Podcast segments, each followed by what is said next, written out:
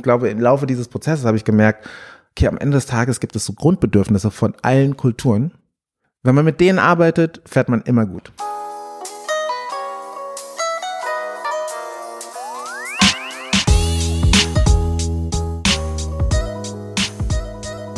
Bevor wir zum Gespräch kommen, möchte ich noch kurz was loswerden.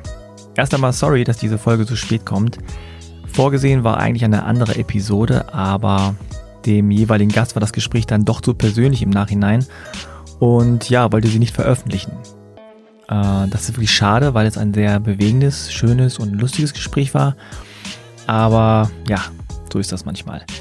Ich respektiere die Entscheidung natürlich, obwohl es mir ehrlicherweise auch wehgetan hat und da natürlich viel Arbeit und Zeit drin steckt.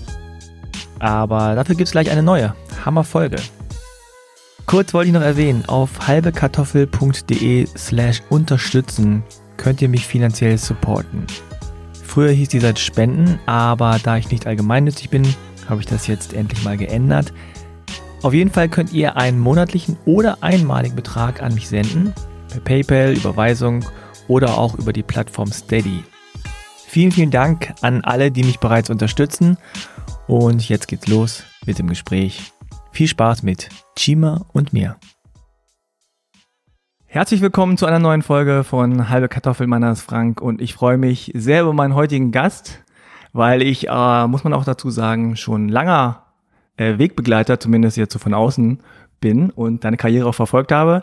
Ähm, heute zu Gast bei mir und ich bin hier auch im Büro. Bei ihm zu Gast sozusagen ist Chima. Grüß dich, Frank. Hi, dir gut? Mir geht's sehr gut. Ja, also es ist wirklich so, ich habe das ähm, nicht so einfach nur so gesagt, ich kenne deine Musik jetzt so, natürlich nicht alles auswendig, aber ich habe das damals schon mit Ich lebe das, als du noch gerappt hast. Wow. Ja, ja, ja. Wow. Da habe ich schon gedacht, so der Junge, der kommt mal groß raus. Es hat ein bisschen was gedauert. Hat gedauert, aber ich bin froh, dass du äh, quasi, ja, kann man sagen, wieder da bist. Warst du weg eigentlich? Naja, ist man weg als Künstler? Ich glaube, Ja. man ist nie weg. Nee, Man ähm, ist nur damit beschäftigt zu leben. Genau, man muss ja auch irgendwas haben, wofür man, äh, worüber man dann Voll. singt und schreibt und so. Ja. Das war der Fall. Okay, ähm, aber wie immer müssen wir erst so ein paar bürokratische Hürden überwinden und du hast mir deinen Personalausweis hier hingelegt. Ich lese deinen vollen Namen vor. Ich hoffe, dass es so einigermaßen dem entspricht, wie er Es wird ein. Desaster. Es wird ein Desaster. Also ich versuch's mal. Chimaobina. Wow! Okay. Okay. Wow! Das war fast wie von meinen Eltern. Okay. Und jetzt, au, ai, ai, ai. Ah, warte Jetzt mal kurz. Ich muss erstmal erstmal üben im Stillen. Enya Kanwane. Bis auf das N, das du ausgesprochen hast. Ah, Das ist okay. ein stummes, in, also das ist Enya Kawanne. Ah. Aber die Sprachmelodie tatsächlich auch so gut, wie ich es noch nie zuvor von jemandem gehört habe. Wow. Oder selten von Hm. jemandem gehört habe, der den, also der nicht aus dem äh, Kulturraum kommt. Cool. Uh, bin ich aber, jetzt bin ich ein bisschen ins Schwitzen geraten, Ah, aber. Nachname? Achso, der Nachname. Äh, Oniele?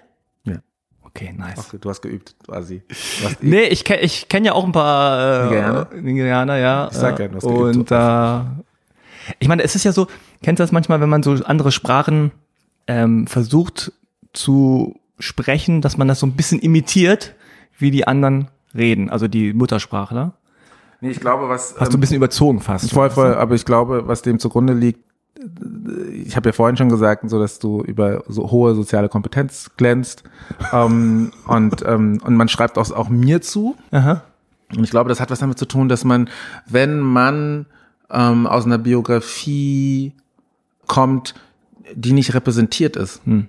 in der Umgebung, in der, in, der, in der man lebt, wird man mit so viel Ignoranz äh, konfrontiert, in seinem, also im Laufe so einer Biografie, dass man sich selbst sagt, so will ich nie sein. Ja, das stimmt. So, ähm, und ähm, das heißt ich, der Klassiker halt einfach bei mir ist, dass Leute halt irgendwie, ja, ja, ja, dann lesen sie den Namen so, ja, das, das, das kann ich nicht aussprechen. Das, das, das, versuch ich erst gar nicht. Das versuche ich gar nicht. Das ist viel zu kompliziert. Da- Da steht C-H-I-M-A. Ja. Und so, versuch's doch mal, Chima. Ja. Und so, so ja, äh, Kima, ja, ja, das ist viel zu kompliziert. Und so, und ich denke mir, und dann, also ich habe großes Verständnis dafür, dass man da Respekt Mhm. vor hat, vor der anderen Kultur und man möchte nichts falsch machen, vor allem, wenn man aus einer Kultur kommt wie Deutschland eben, da möchte man eben nichts falsch machen, dann möchte man niemandem auf die Füße treten. Mhm. Ja, stimmt. Aber ich habe mir vorgenommen, nee, aus meinem eigenen Unbehagen in der Konfrontation damit, als Opfer, Ja. ähm, in Anführungsstrichen, habe ich mir wahrscheinlich vorgenommen, okay, ich mache das nicht so. Ja. Wenn ich irgendwie, und mein bestes Beispiel ähm, oder meine, meine, meine, meine meine besten Probanden sind tatsächlich Asiaten, weil die sind für mich wahrscheinlich ähnlich strange, wie ich strange bin für Bio-Deutsche. Okay, ja. Das heißt, wenn ich Asiaten irgendwie an, in Frankfurt treffe, in größeren Gruppen, in, in, in, in Ecken, die irgendwie, die eher touristisch beliebt sind, benehme ich mich im Kopf wie ein Bio-Deutscher. Ja. Und so ähm, und werde total vorsichtig und fange an, okay, Englisch wahrscheinlich, weil Deutsch sprechen die se- selbstverständlich nicht. Und dann muss der, dann muss der gepeinigte Chima in mir kommen, der biografisch gepeinigte und muss mir muss mir kurz auf die Schulter klopfen und sagen, Dude. und so, du fängst erst in Deutsch an und wenn die darauf nicht antworten in Deutsch, dann die nächste Sprache. Ja. Ähm, und deswegen, ich glaube, daher kommt das. Ja. So, dass man sich irgendwie auch bei Sprachen dann, wenn man dann irgendwie Namen ausspricht, dass man sich die Mühe aus, also die Mühe macht, Ja. also einmal erst den Mut irgendwie an den Tag zu legen, ihn auszusprechen, also aussprechen zu wollen. Und dann irgendwie, hm, ich habe das schon mal gehört, irgendwie bei Ja. Bekannten irgendwie, es könnte so und so sein. Und dann ist es das meistens auch schon. Ja, stimmt.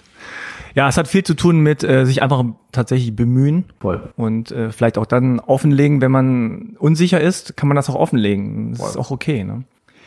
Okay, also du bist geboren am 6.11.1972 Exakt. und hast braune Augen bis 1,89 Meter. Ja. Stimmt das? Ja, ich glaube schon. Okay. Es kann aber sein, dass es 1,88 ist. Ich weiß nicht. gut. Alles klar. Okay, dann vielen Dank. Bist durch. Dankeschön.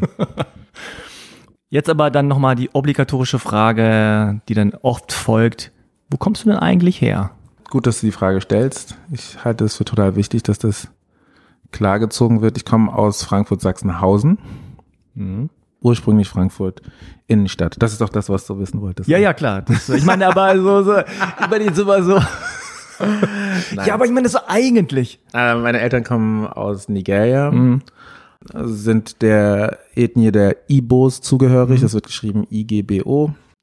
Und ähm, sind irgendwann in den 60er Jahren nach Deutschland emigriert. Okay, dann kommen wir jetzt zu dem Klischee-Check. Das sind sieben Thesen, die mir so spontan klischeehaft zu dir und deinem äh, Umfeld und deiner Herkunft eingefallen sind. Wie gesagt, äh, oft auch Klischees oder an Klischees orientiert und du sagst einfach ja, stimmt oder stimmt nicht. Nummer eins, die Leute wollten und wollen deine Haare anfassen. Ja. Immer noch? Nein. Aber früher hattest du auch so längere Haare zum Teil, ja, ne? Genau. Und dann waren immer alle so ungefragt oder einfach so ungefragt reingegrapscht. Beides. Oh Mann. Nummer zwei, du hast in deinem Leben viel Rassismus erlebt. Jein. Okay, können wir gleich nochmal drüber sprechen. Nummer drei, wenn du sagst, dass du Musik machst, denken die Leute automatisch an Rap. Ja. Hm. Oder Reggae. Ah, Reggae auch, okay. okay. Nummer vier, die Leute erwarten von dir, dass du so super locker, funny und outgoing bist. Und ähm, du musst dazu noch packen, politisch stark links. Ah, okay. Ähm, ja. Ah, interessant. Nummer fünf, es wurde öfter versucht, dich in die Rolle des bösen schwarzen Mannes zu stecken. Es wurde versucht. Nummer sechs, das äh, ist interessant. Andere Afrikaner sind eingeschüchtert, wenn sie hören, dass du nigerianische Wurzeln hast. Nein. Okay. Zur Erklärung, ich habe mal äh, jemanden gekannt und der hat dann irgendwie gesagt, ja, wir Afrikaner, wir, wir, haben alle Angst vor Nigerianern. Ach so. Ja. Ja, okay. Also ich, also ich, ich habe das nicht verstanden. Also doch, doch ja. Ja. Ah, lustig, okay. Nummer sieben, weißt du, woran, woran das liegt? Nigeria sind Gangster. Krass, naja, ja. Habe ich gerade letztens wieder erzählt.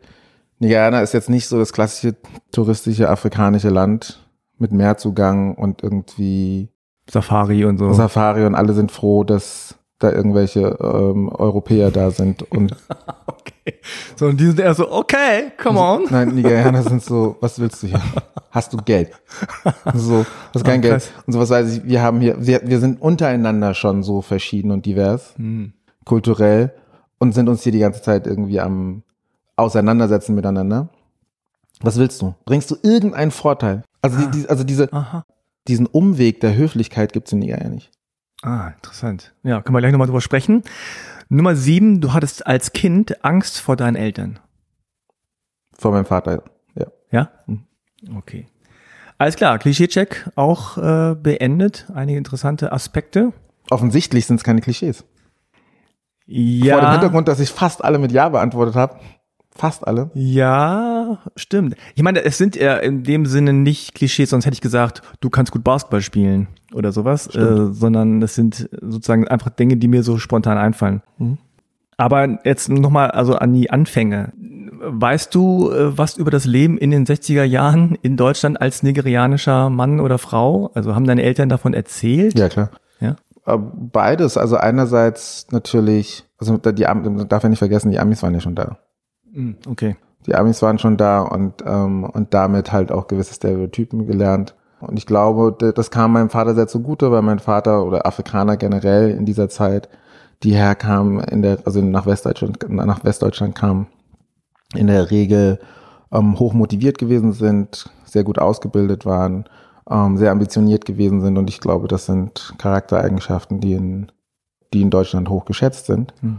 Und ähm, ich glaube, mein Vater hat sehr viel Vorteil daraus gezogen, dass Leute, wenn sie dann begriffen haben, okay, der ist nicht hier, um irgendwie irgendwelche blonden Mädels zu schwängern ähm, und die dann hier wieder zurückzulassen, wenn er dann wieder abhaut. Und ansonsten ist es Tanzen und irgendwie, also um jetzt mal in Klischees zu Ja. sprechen, und ähm, Molly machen, ähm, sondern hat er so ganz andere Ambitionen. Die Leute sind ihm anscheinend sehr, sehr positiv entgegengetreten. Es gab dann natürlich irgendwie, das erzählt er immer, es gab dann sowas wie, es gab, es gab dann doch so einen subtilen Tellerneid. Irgendwie, er Ah. hat gemeint, in dem Augenblick, wo er seinen akademischen Grad hatte, hat sich vieles auch geändert, als er dann, als dann das erste Auto da war. Ah, okay. Ähm, und das war ein Mercedes und also so diese Geschichte. Ah. Dann hat sich die Dynamik gedreht so ein bisschen, äh, beobachtet er. Ich bin mir aber heute immer noch nicht so richtig sicher, wie viel davon seine subjektive Wahrnehmung ist und wie viel tatsächlich statt, also, also, sich, also sich tatsächlich so zugetragen hat, weil mein Vater auch über ein sehr ausgeprägtes Ego äh, verfügt. Ich liebe meinen Vater sehr. Hast du noch Geschwister? Zwei Geschwister, Jünger oder älter? jünger. Und also viel jünger oder nur so ein bisschen? Zwei, zwei, also zwei Ah, okay. und vier Jahre später. Ah, okay. Und äh, Mädchen, Junge, Junge, Junge. Junge, Junge? Mhm. Oh, also drei. Und noch ein, und noch ein ähm, äh, Adoptivbruder. ah, okay, vier Boys. Mhm. Oh, okay. Da war gut Action. Ja. Du bist ja dann so in den äh, 80er Jahren, sagen wir mal, groß, also 70er natürlich auch, 70er Mhm. und 80er Jahren dann groß geworden in Frankfurt, Mhm. Sachsenhausen. Was war das für ein Umfeld? Also ich habe das als, ich wüsste es gar nicht zu bewerten, normal. Hm. Das war in Ordnung. Ich habe im Frankfurter Ostend gewohnt. Dort bin ich auch groß geworden. Frankfurter Ostend war zu dem Zeitpunkt mit Ausnahme von einer Straße sehr, also sehr von Proletariat besiedelt. Hm. Viele halbe Kartoffeln und deren Eltern. Hm. die aus anderen Ländern kamen. Das heißt, ähm, es war entspannt. Das war Mhm. eine entspannte Situation. Ich glaube, es war für mich gewöhnungsbedürftig oder ich musste einen Zugang dazu finden, dass ich halt immer der einzige Schwarze war. Das heißt, die, die Türken hatten da eine Lobby, die Jugos hatten eine Lobby, die Griechen hatten eine Lobby. Ich hatte halt keine. Und ich musste halt begreifen im Laufe meiner weiteren Biografie, dass sich das so fortsetzen würde. Aber ansonsten war es gut. Mein Vater oder meine Eltern haben mich ausgestattet mit sehr effektiven Durchsetzungsstrategien. Zum Beispiel? Ich kann schon meinen Punkt machen. Und So, ich bin, I stand my ground. Okay. Und ähm, wenn du mit solchen Voraussetzungen ähm, in die Gesellschaft geschickt wirst, ist es Mhm. einfacher zu handeln. Also Ja. heißt, am, weil am Ende des Tages werde ich mich durchsetzen.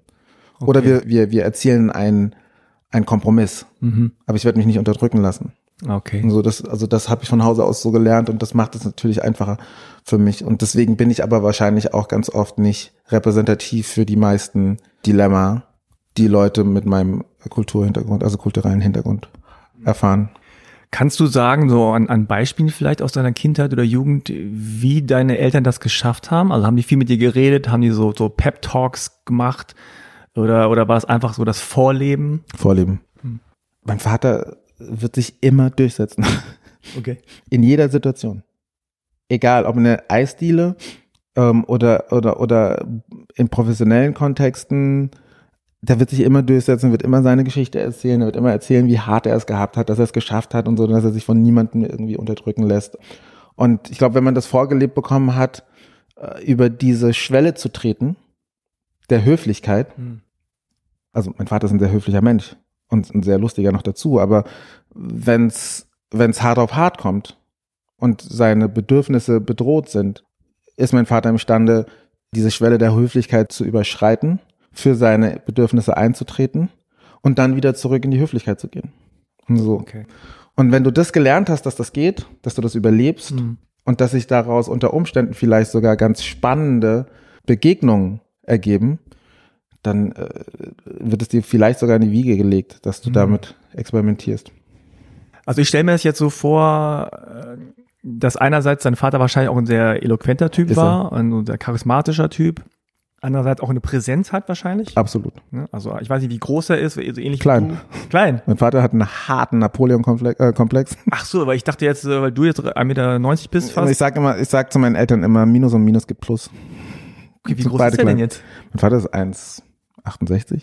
Ach Quatsch. Okay. Ich hatte mir jetzt so, so wie du halt, so eine Statur Nee, vorgestellt und ich, dann. also ich erkläre es mir so, dass ich erkläre es mir so, dass die Ernährung hier ja deutlich Ja. vitaminreicher ist Ja, und ja. deutlich diverser ist. ja. Also viel abwechslungsreicher als in der Heimat, also von meinen Eltern. Also meine Menschen sind hier in der Regel ja ziemlich groß im internationalen Vergleich. Ja. Es wird auch was mit den Lebensumständen und mit der Ernährung zu tun haben. Fall. Also meine Eltern sind ja auch, mein Vater ist auch 1,68 Meter, meine Mutter ist 1,48 Meter und mein Bruder und ich sind beide ungefähr 1,80 geworden. Ja, das, ist Ja. Auch, das, das bestätigt meine These. Ja. Und die Koreaner jetzt sind aber auch alle, also die in Korea aufgewachsen sind, auch alle größer im Durchschnitt als Ja? früher. Ja. Ernährung. Also sage ich jetzt einfach mal so, Mhm. habe ich jetzt nicht geprüft. Ja, mein Vater über, verfügt über, also was heißt, ich verfügt über einen ausgeprägten Napoleon-Komplex. Das heißt, der ist eine richtige Präsenz. Und wenn er das Gefühl hat, dass er nicht wahrgenommen wird, dann streitet er darum. Aha. Und hast du das Gefühl gehabt, das passiert sehr viel mit so einer Dominanz oder mit so einem, auch einer gewissen Portion Aggressivität oder ist das so, ähm, oder also Kennst wie, du meinen Vater? Nein, aber Kennst du ihn? Es gibt so eine Situation, die ich mal ganz gerne erzähle bei der Gelegenheit. Das ist so, mein Vater hat so hart gekämpft. Mein Vater ist ein Kind von, also eins von neun Kindern okay. in einem Dorf in Nigeria groß geworden, Amaka her. Und wenn er jetzt hier säße, würde er irgendwann im Laufe des Gesprächs betonen, dass er sein erstes Paar Schuhe erst mit 23 Jahren gekauft hat. ähm, und das dann in der Großstadt, was immer sein Argument dafür gewesen ist, warum er sich nicht investiert in meine Turnschuhe, die ich irgendwie kaufen will. Und meine tollen Die. Diskussion hatte ich auch. So. Und er hatte tatsächlich einen ziemlich beschwerlichen Weg von dort in dem, tatsächlich mitten im Dschungel, hierher nach Deutschland, auf die Universität, bis zu seinem ähm, akademischen Grad. Und das war, es gab so, das, das heißt, es war für uns immer total peinlich, weil er musste halt jedem immer unter die Nase halten, dass er Diplom-Ingenieur ist. Jedem. Die ganze Zeit. Und, ähm, und hat ganz findige Strategien entwickelt, um diesem Ziel gerecht zu werden. Und und deswegen habe ich schon vorhin von Eisdielen gesprochen. Ganz oft war es so, wir gehen an die Eisdiele, er nuschelt irgendwie was von äh, Erdbeer für ihn, ähm, Stracciatella für ihn, Nuss für ihn und so. Dann fragt der italienische ähm, Eisdielenverkäufer, ja, ähm, wie bitte? Ich habe sie nicht verstanden. Und dann geht's los. Und so, dann sagt man, ich habe doch gesagt, Nuss für ihn. Ich bin Diplom-Ingenieur, hab ich doch genau. gesagt. Ich habe doch gesagt, Nuss für ihn, Erdbeer für ihn. Ähm, se- selber auch seinen eigenen Akzent, überhaupt nicht auf dem Schirm. Nuss für ihn, Erdbeer für ihn, Stracciatella für ihn, für, für ihn Zitrone. Ich habe doch gesagt. Dann sagt der Italiener, dann sagt der Italiener, äh, bitte, ich hab's, ich hab's immer noch nicht verstanden. Und dann kommt, ich weiß doch, dass Sie Bild-Zeitung lesen. Und so. Sie können kein Deutsch. Haben Sie studiert? Ich habe studiert. Ich bin Diplom-Ingenieur. Und so. Und in dem Augenblick waren wir drei leiblichen Geschwister eigentlich immer das Gleiche. Wir haben die Hände vor die, also die Hände vor die Augen. Es war uns maximal unangenehm. Maximal unangenehm. Also ich, ich nehme auch Nuss. Ist Und so, ich nehme alles. Ich nehme alles. Hauptsache, wir können hier schnell, schnell, schnell weg. Und wir dürfen nie wiederkommen. Und ich möchte, nein, und ich möchte nie wiederkommen. Ähm, du kannst dir vorstellen, Frankfurt ist nicht besonders groß. Das hatten wir irgendwie bei, also das hatten wir dann bei allen Eisdielen dann durch und was weiß ich, was es sonst noch irgendwie für Räume gab, in denen irgendwie mein Vater die Gelegenheit geil. hatte, sich zu profilieren. Und deswegen ja aggressiv und ja Geltungsdrang. Mm. Ha, interessant, weil jetzt so von außen betrachtet wirkst du ja so überhaupt nicht. Ja, klar. Ne? Weil, ja, ja klar sagst du aber quasi so als Gegenbewegung oder. Ja, klar. Also was weiß ich, wenn du das, also wenn du gelitten hast Mhm. unter genau diesen äh, Strukturen, dann wirst du, also ich glaube, den Geltungsdrang bringe ich wahrscheinlich auch mit. Also ich, Aber ich, ich habe fili- filigranere Strategien. ich tippe aber auch mal, dass keiner von euch dreien Diplom-Ingenieur geworden Nein. ist. Nein. Nein. Okay. Leider. Vielleicht. Leider. Ja, vielleicht wäre das ein guter Weg gewesen, aber weil ich habe ja mal so gehört, so klischeehaft, dass auch die afrikanische Mama sozusagen das Sagen hat und so diejenige Nigeria. ist. Nicht in Nigeria, okay. Also dem Kind gegenüber sowieso. Da, Ja. da fliegen die Schellen von allen Seiten. so. ähm, und natürlich verbringst du die meiste Zeit mit der Mama. Da sind die Rollen, ich glaube bis heute sogar sehr klassisch verteilt. Man muss zu Nigeria wissen, dass Nigeria, also die äh, Alphabetisierungsrate in Nigeria ist im afrikanischen Vergleich sehr, sehr hoch. Das spielt eine große Rolle. Da sind wir uns sehr ähnlich, die Koreaner und die Japaner. Und ähm, wir Nigerianer, das ist total wichtig irgendwie für gesellschaftliche ähm, Wertschätzung und äh, Status, genau. Die Mutter regelt so den Alltag und, und uns Kindern gegenüber ist sie eine absolute Autorität. Aber also über meiner Mama ist mein Vater einfach nochmal mit Abstand Ah. eine, eine Autorität. Mit Abstand eine Autorität. Also weil quasi, wenn es nicht läuft, dann so, dann kommt Papa. die schlimmste Drohung, Hm. die ein nigerianisches oder westafrikanisches Kind hören kann, ist, okay, ich spreche mit deinem Vater heute Abend. das ist die schlimmste Drohung und so, die du, die du hören kannst. Weil ähm, bei deiner Mutter ist es vielleicht ein Schuhlöffel. Ja. Und so dein Vater wird sich deine annehmen. Wie, aber also es war schon so auch dann, Ja, ja, ja. ja. okay, So, gab's ja, schon mal so, ja, ja, ordentlich. Okay. So. Also bei meinem Vater, wie ich irgendwie im, im Vergleich mit anderen, irgendwie, ich habe irgendwie eine italienische Freundin, die wurde getreten, äh, getreten, mit dem Stock geschlagen und Oh, was okay. weiß ich irgendwie. Also ähnlicher, ähnlicher Jahrgang. Das gab es bei uns nicht. Ähm, aber ich, ich persönlich habe mein, hab mein Schicksal ja nicht verglichen damals Ja. mit den Türken und den Arabern und den Jugos. Es war halt so, dass mein Vater gesagt, okay, du hast die Fernseher kaputt gemacht, dann ähm, wo ist meine Gummiantenne? Und so, und dann kommt die Okay. Gummiantenne und dann halt fünf auf den Arsch mit der Gummiantenne. Okay, krass. Ja, muss dazu sagen, ist dann doch auch noch eine andere Zeit Ja, gewesen, ne? Also 70er 70er, Jahre dann voll. halt äh, und 80er vielleicht auch noch. Voll. Mm, Das ist vielleicht heute hoffentlich weniger verbreitet. So, also Also ähm, Schläge, also was weiß ich, Gewalt Kindern gegenüber ist, also ist immer noch, also in Nigeria völlig normal, hm, aber nicht mehr in dem Ausmaß wie damals. ja. Interessanterweise, ich habe mir aufgeschrieben hier so die Frage quasi, wie du diesen folgenden Satz äh, beenden würdest. Das hast du aber im Grunde schon erzählt. Und zwar ging der so, mein Vater hat immer gesagt, Punkt, Punkt, Punkt. Okay, dass er Diplom-Ingenieur ist. Aber hat er denn auch so quasi euch vorbereitet aufs Leben und gesagt so, hier, wenn ihr draußen seid, dann müsst ihr so das machen, das machen, das machen? Ich habe eine sehr ambivalente Beziehung zu meinem Papa, weil ich einerseits sehr eng bin und ihm sehr, sehr, sehr dankbar bin für ganz viele Dinge, die er mir damals schon vermittelt hat, die ich aber damals nicht verstanden habe, weil die so radikal vermittelt ist. Das heißt, ich so einen Fünfjährigen, wie so diese, diese ganz großen Dinge irgendwie wie, kämm deine Haare. Du musst deine Haare kämmen. Wenn Leute dich sehen, sie sehen in dir einen Neger. Sie sehen in dir nicht Chimobi.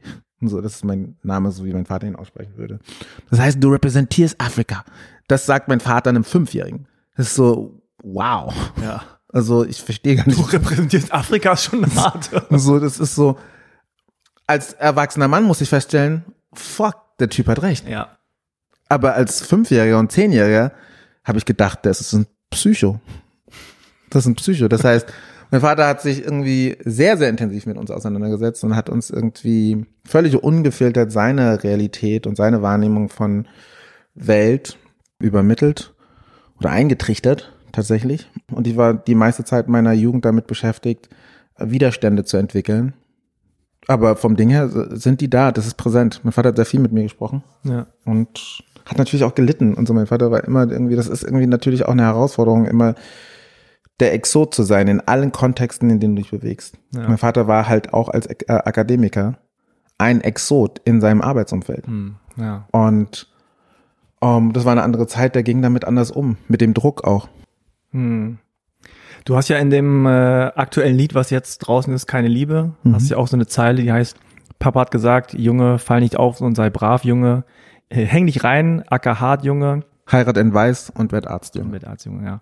War das auch das, was er Ja, im Grunde voll. gesagt hat? Also im Grunde so dieses, ich sag mal, typische, ne, also ein so quasi Migrantenfamilie, unsere Elterngeneration, die kommt hierher und will sich erstmal anpassen Voll. und will nicht auffallen und will einfach sozusagen ein guter Bürger sein, ja, und sagen, pass auf, so, sonst haben wir keine Chance nach dem Motto. Absolut. Ja.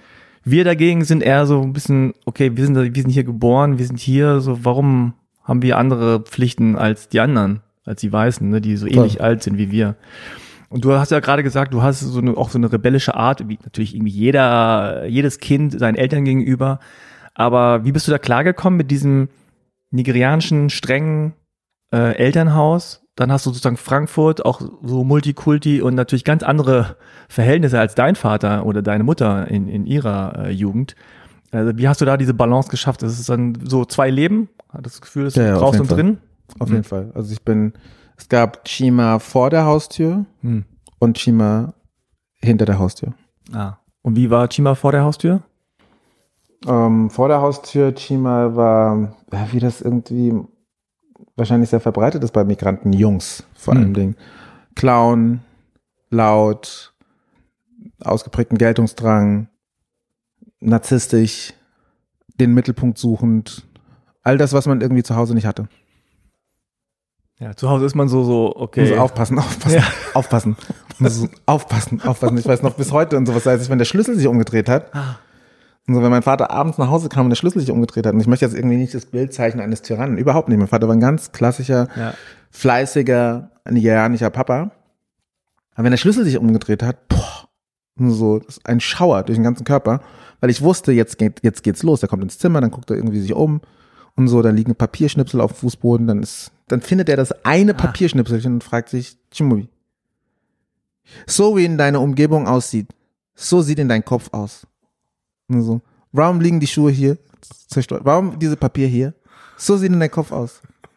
Mit einem unklaren Kopf, du kannst nur unklare Gedanken formulieren. Oh, wow. Und so, kannst du dir diese leisten? Speziale hier in diese Deutschland? Und so, du weißt schon, also mit der komplette Text mit neun. Oh, ich krieg schon Angst. Und so, und so, du weißt schon. Und so, so, erzähl mir nicht von Freunde. Wenn du in Schule bist, wenn du nach Schule rauskommst, finde einen Freund, weil ihr werdet beide, du und Frank, ihr werdet beide gehen zu Arbeitgeber. Und wer bekommt die Job? Wer bekommt die Job? Zu zweit wird er dich angucken. Und so, du musst immer klar sein mit deinen Gedanken. Du musst immer sauber sein in seinen Gedanken. Du musst dein Zimmer aufräumen. Du musst da, hast deine Hausaufgaben schon gemacht. Ich möchte eins, eins, eins, eins, eins, eins, eins. Ah. Und so, nicht zwei. Um, ähm, und deswegen, das war für mich immer die Konfrontation mit meinem Vater war immer so, oh, oh, und so, also so, irgendwie. Zieht sich alles zusammen, ne? Zieht sich so. alles zusammen und irgendwie Erstickung, irgendwie, ich habe auch immer so Erstickungsassoziationen gehabt mit meinem Vater lange Zeit. Also bis zu meinem Vatermord, dem übertri also im, also im übertragenen Sinne. Okay, ja. Habe ich. Wollte gerade sagen. bis ich ihn umgebracht habe. So ja, ups, das nahm jetzt aber eine andere Wendung, das Interview. bis zu meinem ähm, Vatermord und so hatte ich, äh, war das ziemlich heftig, irgendwie ähm, ihm ausgesetzt zu sein. Mm. Heute bin ich, wie, wie schon gesagt, ich bin ihm sehr, sehr dankbar, weil er am Ende des Tages stand immer, und das hat er auch immer betont, mein Vater ist ein sehr huggy-Typ. Ja. Viel Umarmung, viel Körperlichkeit. Ich liebe dich, ich liebe dich über alles. Du bist mein Prinz, du bist der Beste, ich will nur das Beste. Äh, küssen, äh, gib mir ein Küsschen auf die Wange. Also es war beides. Aber dieses stark reglementierende, auch diese Angst, mm. Diese Angst hier nicht gesehen zu, nicht gesehen und übergangen zu werden. Um, und die Angst, dass die nächste Generation, also die eigenen Kinder, es hier nicht überleben. Also im sozialen hm. Sinne. Das hat meine Kindheit schon sehr geprägt. Hm. Also er hat dich im Grunde so, so stark gemacht, ne? Ja, ja. So, so ready für die Außenwelt. So, du musst stark sein, wie so ein voll, Krieger voll. oder so ein Kämpfer. Genau. Oder? Ja, genau. Also ich habe irgendwie irgendwann mal, lustig, dass du das sagst, als ich 300 gesehen habe, hm. den Kinofilm. Ja da gibt's ja auch diese, diese Sequenz, wo er seinen Sohn ausbildet. Hm. Muss ich so hart an meinen Vater denken. Okay. Ich musste so hart, weil er geht ja auch hart rein bei seinem ja. Sohn. Einfach hart. Der ja. behandelt ihn nicht wie ein Kind, sondern ja. und ich, wahrscheinlich diese Metapher ist zutreffend in meinem Fall, weil die Tatsache, dass ich gegen meinen Vater schon so hart kämpfen mhm. musste, ja also danach ist immer so, was willst du von mir? Genau, das Training äh, ist härter als das Spiel. Voll. Mhm. Das Training ist viel, viel härter als das Spiel und deswegen habe ich heute auch überhaupt, deswegen sage ich, ich habe sehr, sehr stark ausgeprägte ähm, Durchsetzungsstrategien, weil das ist alles Spiel im Vergleich genau. zu meinem Dad. Ah. Weil dein Dad liebst du. Hm, ja. Das heißt, du willst immer noch seine Anerkennung. Ja. Von den anderen Menschen will ich nicht die Anerkennung im Zweifel. Ja, ja. Also das heißt, ich kann durchziehen. Und wie hast du dich dann da so befreit? Also aus diesem äh, ja bisschen so auch sehr beengenden Elternhaus hat das gedauert? Na, ich habe mich irgendwie schon in meiner Berufswahl irgendwie schon mal ganz klar kein ähm, Diplom. Einfach in Opposition gestellt. Ich war an der Uni, habe studiert, habe Spaß gehabt daran, habe dann aber irgendwie ähm, an mich entschieden, das nicht weiter zu verfolgen, weil ich Musik machen möchte. Und allein da, da war mein Vater raus. Das war so, hä? So bist du bescheuert. ähm, und von dem Augenblick an, also als mein Vater mich da irgendwie irgendwie als komplett konfus und verloren irgendwie abgestempelt hat, dann fing irgendwie Befreiung sukzessive an. Und dann gab es irgendwie nochmal eine Situation, irgendwie in meinen Mit-30ern, wo ich nochmal so richtig durchdrehen musste. Also ich musste ihm gegenüber einfach mein Mann stehen. Mhm. So, ich musste einfach aufstehen. Viele Sachen, die man im traditionell, also kla klassisch traditionellen äh, nigerianischen Haushalt oder Ibo-Haushalt, also noch nicht mal zu träumen wagen würde, habe ich da, also aufstehen, laut werden, drohen, irgendwie Ansage machen. Mhm. Und danach mussten wir so, ein, so einen Middle Ground finden. Ja, ich stelle mir das auch so äh, jetzt wie, wie so ein Film vor, ne, wo ihr dann euch so gegenübersteht äh, am Speisetisch oder so und dann danach aber so dein Vater irgendwie denkt, so einerseits, was fällt dem ein? Und andererseits, okay, he's ready. Das berührt, ich muss ganz ehrlich sagen, es berührt mich sehr, gerade eben mit dir zu sprechen, weil hm. Ganz viele Leute raffen das gar nicht, was da passiert. Hm. Und ich bin der festen Überzeugung, dass das nur jemand kennt, der diese Dynamiken kennt. Mhm. So, also du hast vorhin gesagt, du kommst nicht aus einem strengen Elternhaus, mhm. dennoch müssen, müssen dir diese Dynamiken be also bewusst sein. Klar, ja. Weil mit so einer, so einer Sensibilität, es ist genau so gewesen, dass mhm. mein Vater, ich glaube, mein Vater liebt mich über die Maßen. Und also der zweifelt immer noch an irgendwie meinem Lebensentwurf. Aber der denkt sich auf eine, auf so einer Metaebene denkt er sich wahrscheinlich, und hat er mir auch schon gesagt mal, in, in so einem weichen Moment, viele gibt's davon nicht, aber in so einem weichen Moment hat er mir, glaube ich, auch schon mal gesagt, dass er froh ist, dass ich mich befreit habe aus den Fesseln. Ah, okay. Also seinen Fesseln. Wow. So, also er hat natürlich irgendwie das, den Wunsch, dass ich, dass ich irgendwie stabile Lebensumstände. Genau, darum geht's ja den meisten Voll. Eltern. Die wollen ja nur, dass, die, dass es den Kindern gut geht. Voll. Und die haben aber dann auch weil sie auch selber auch jung sind und unerfahren, keine Strategien. Genau. Als die, Wer hat denn das denn gesagt, nee, als kennt, sie kennt ja nur das. Ich meine, das, was er erlebt hat, Voll. ist ja nochmal ganz anders. Und er kennt aus dem Dschungel. Ja. So, als ich das erste Mal dort auf dem Fußballplatz war, also das heißt, es ist kein Fußballplatz, also für mich, den, die Kartoffel, Acker, so, ja. war das ein Acker. Hm. Und so, ich war mitten im Dschungel auf einem Acker, mein Vater meinte so, ja, ich habe Fußball gespielt. Und ich war so, what oh. the Barfuß. Barfuß. Und ich war so, what the ja? Und so, wie? Und ich war da auch das erste Mal erst mit 17 und als ich da auf dem Fußball, da auf dem Fußballplatz irgendwie, als ich da diese riesigen Bäume um den Acker herum gesehen habe und mich gefragt habe, wie zum Himmel kam mein Vater hier auf die hm. Idee, nach Deutschland zu gehen, um dort Bauingenieur zu werden. Das ist genauso wie wenn ich heute entscheiden, also oder als 20-Jähriger entschieden hätte, ich möchte nach Beijing, um dort irgendwie Informatik-Ingenieur ähm, ähm, zu werden. Ähm, das ist so, hä?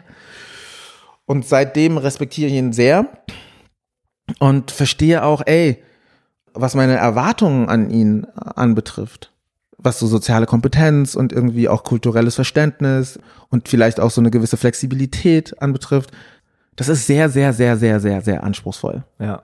Und so, das kannst du eigentlich nicht bringen. Chima, also ja. das zu erwarten. Und ich bin da deutlich entspannter.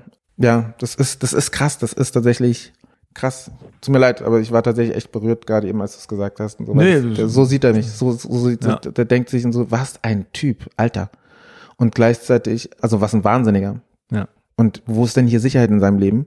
Und gleichzeitig, ich bin so dankbar, dass er mich konfrontiert. Ja. Denn wenn er es nicht machen würde, vieles von dem, was ich so durchgezogen habe, hat, so, hat ja nicht funktioniert. Ja. Und so, das hat ja nicht funktioniert. Du kannst dein Leben nicht 100% auf Sicherheit gründen. Das funktioniert nicht. Mhm. So, weil die Sicherheit nicht existent ist. Das ist eine Illusion. Und je mehr du irgendwie von deinen Kapazitäten und von deinen Möglichkeiten und deinen Potenzialen darauf konzentrierst, Sicherheit zu haben, das ist irgendwie die Antithese vom Leben. Das Leben ist Dynamik. Mhm. Desto eher ist die Wahrscheinlichkeit, dass du scheitern wirst und zwar kolossal auf einer emotionalen Bedürfnisebene. Ja. Also so Grundbedürfnisebene. Und natürlich ist ihm das widerfahren. Und so meine Eltern haben sich scheiden lassen.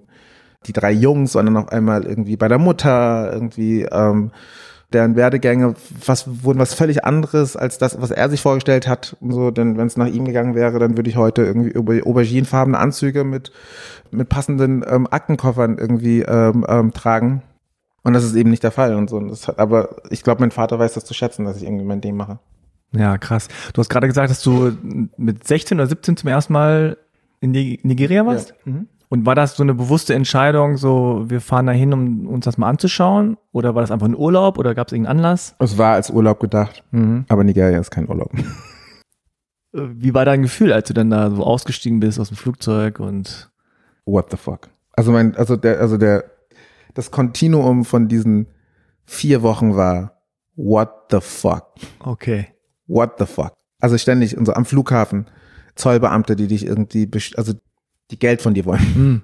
Und so, what the fuck? Raus aus dem Flughafen. 200 Bettler, die auf dich zustürmen. What the fuck? Deine Mutter, die du von Deutschland kennst, irgendwie total liebevoll, sanft, höflich, die jetzt anfängt, diese 200 Bettler zu prügeln. What the fuck? Ins Taxi zu steigen, irgendwie und da sind diese Kinder mit den Broten auf dem Kopf und irgendwie Kaugummis und irgendwelchen Snacks in der Hand, die neben dem Taxi joggen. Und deine Mutter verhandelt um Cents durch das halboffene Fenster. Während der Fahrt, oder wie? Während der Fahrt. Also Schritttempo. Oh What the fuck?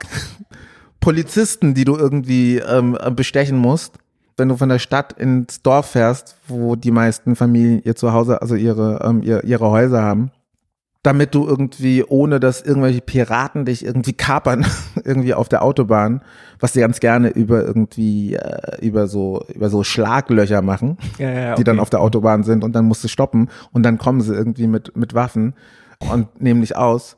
Also hast du einen Polizisten, den du bezahlt hast und mit dem irgendwie einfach fünf Stunden lang durch die Prärie fährst, what the fuck? Alles schreien in der Kommunikation, gefühlt. Kommst aus Deutschland und so, wo man in der U-Bahn flüstert. Und so, wo, wo, wo jedes, also was weiß ich, wo jedes halbe Dezibel mehr für, für öffentliche Empörung sucht. Ja, ja, ja. Und bist auf einmal im Land, wo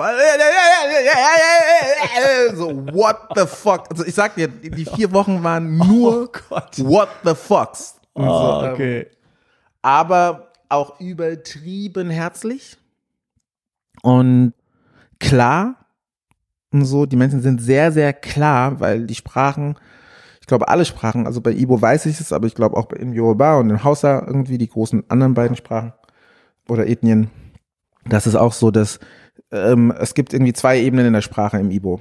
Das eine ist die unmittelbare, die, also das unmittel, die, die unmittelbare Bedeutung des Wortes. Mhm aber niemand spricht so. Äh, alle sprechen in Aneinanderfolgen von Sprichwörtern. Aha. Das heißt, das heißt, alles sind Sprichwörter. Und, so, und du packst halt ein Sprichwort nach dem anderen. Das heißt, du wirst die ganze Zeit bombardiert mit Binsenweisheiten. So, so Kalendersprüchen quasi. Genau. So. Und daraus ergeben sich auf Metaebene krass, also so eine Binsenweisheit erfahre ich ja sowieso als eine sehr konzentrierte mhm. Wahrheit des Lebens. Das heißt, ich, was du heute kannst besorgen, das verschiebe nie auf morgen. Ja. Und danach packst du die nächste Binsenweisheit. Äh, und danach packst du die nächste Binsenweisheit. Und danach packst du die nächste Binsenweisheit. Und okay. das heißt, Leute sind sehr, die hauen dir so die Sprüche um die Ohren, völlig selbstverständlich. Und du denkst dir so, äh, stimmt. Du bist voll am Denken. So, äh, macht Sinn. Irgendwie, mhm. ähm, und ich verstehe Sprache gar nicht so gut. Aber es geht. Deswegen, ähm, Leute sind sehr klar, sehr fokussiert, sehr liebevoll und haben aus meiner heraus die richtigen Schlüsse gezogen aus Kolonialgeschichte. Hm, okay. Boah, es hört sich sehr intensiv an. Übertrieben intensiv.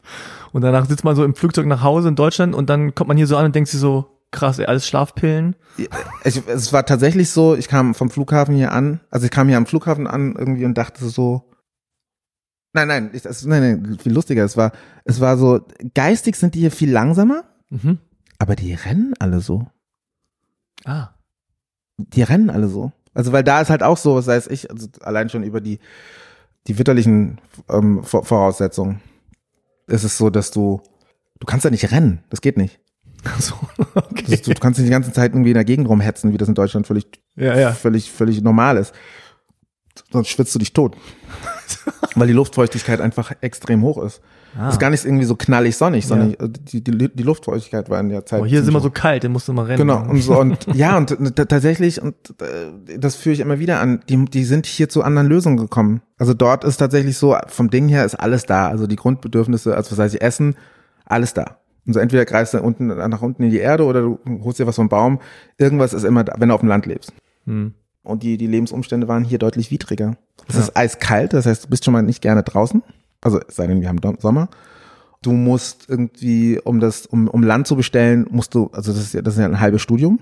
Ja. Das heißt, wer hier nicht irgendwie, wenn die, also wer hier nicht auf die Idee, äh, Idee kommt, einen Speicher, also einen Kornspeicher zu entwickeln und eine Ernte optimal durchzuführen, stirbt. Das sind völlig andere Ja, Lebensvoraussetzungen. Mhm. als in etwa Nigeria. Ja. Und das merkst du in der Mentalität. Ja, schon interessant. Also natürlich hat das alles irgendwie Sinn. Ne? Natürlich, klar. Das, Voll. Warum die Menschen so sind, wie sie sind. Voll. So, Und deswegen gibt's dort halt auch, also in allen Siesta-Kulturen, ja. Ich sehe gerade so ein bisschen auch so Parallelen zu der koreanischen Kultur. Also vor allem das mit der Sprache fand ich sehr interessant. Das hat sich natürlich wahrscheinlich auch übertragen ins Deutsche. Ne? Also das heißt, Ja, dass voll. dein Vater dann auch oder deine Mutter äh, auch so redet. Voll. So mit so, in Anführungszeichen, Binsenwahrheiten. voll. Ja.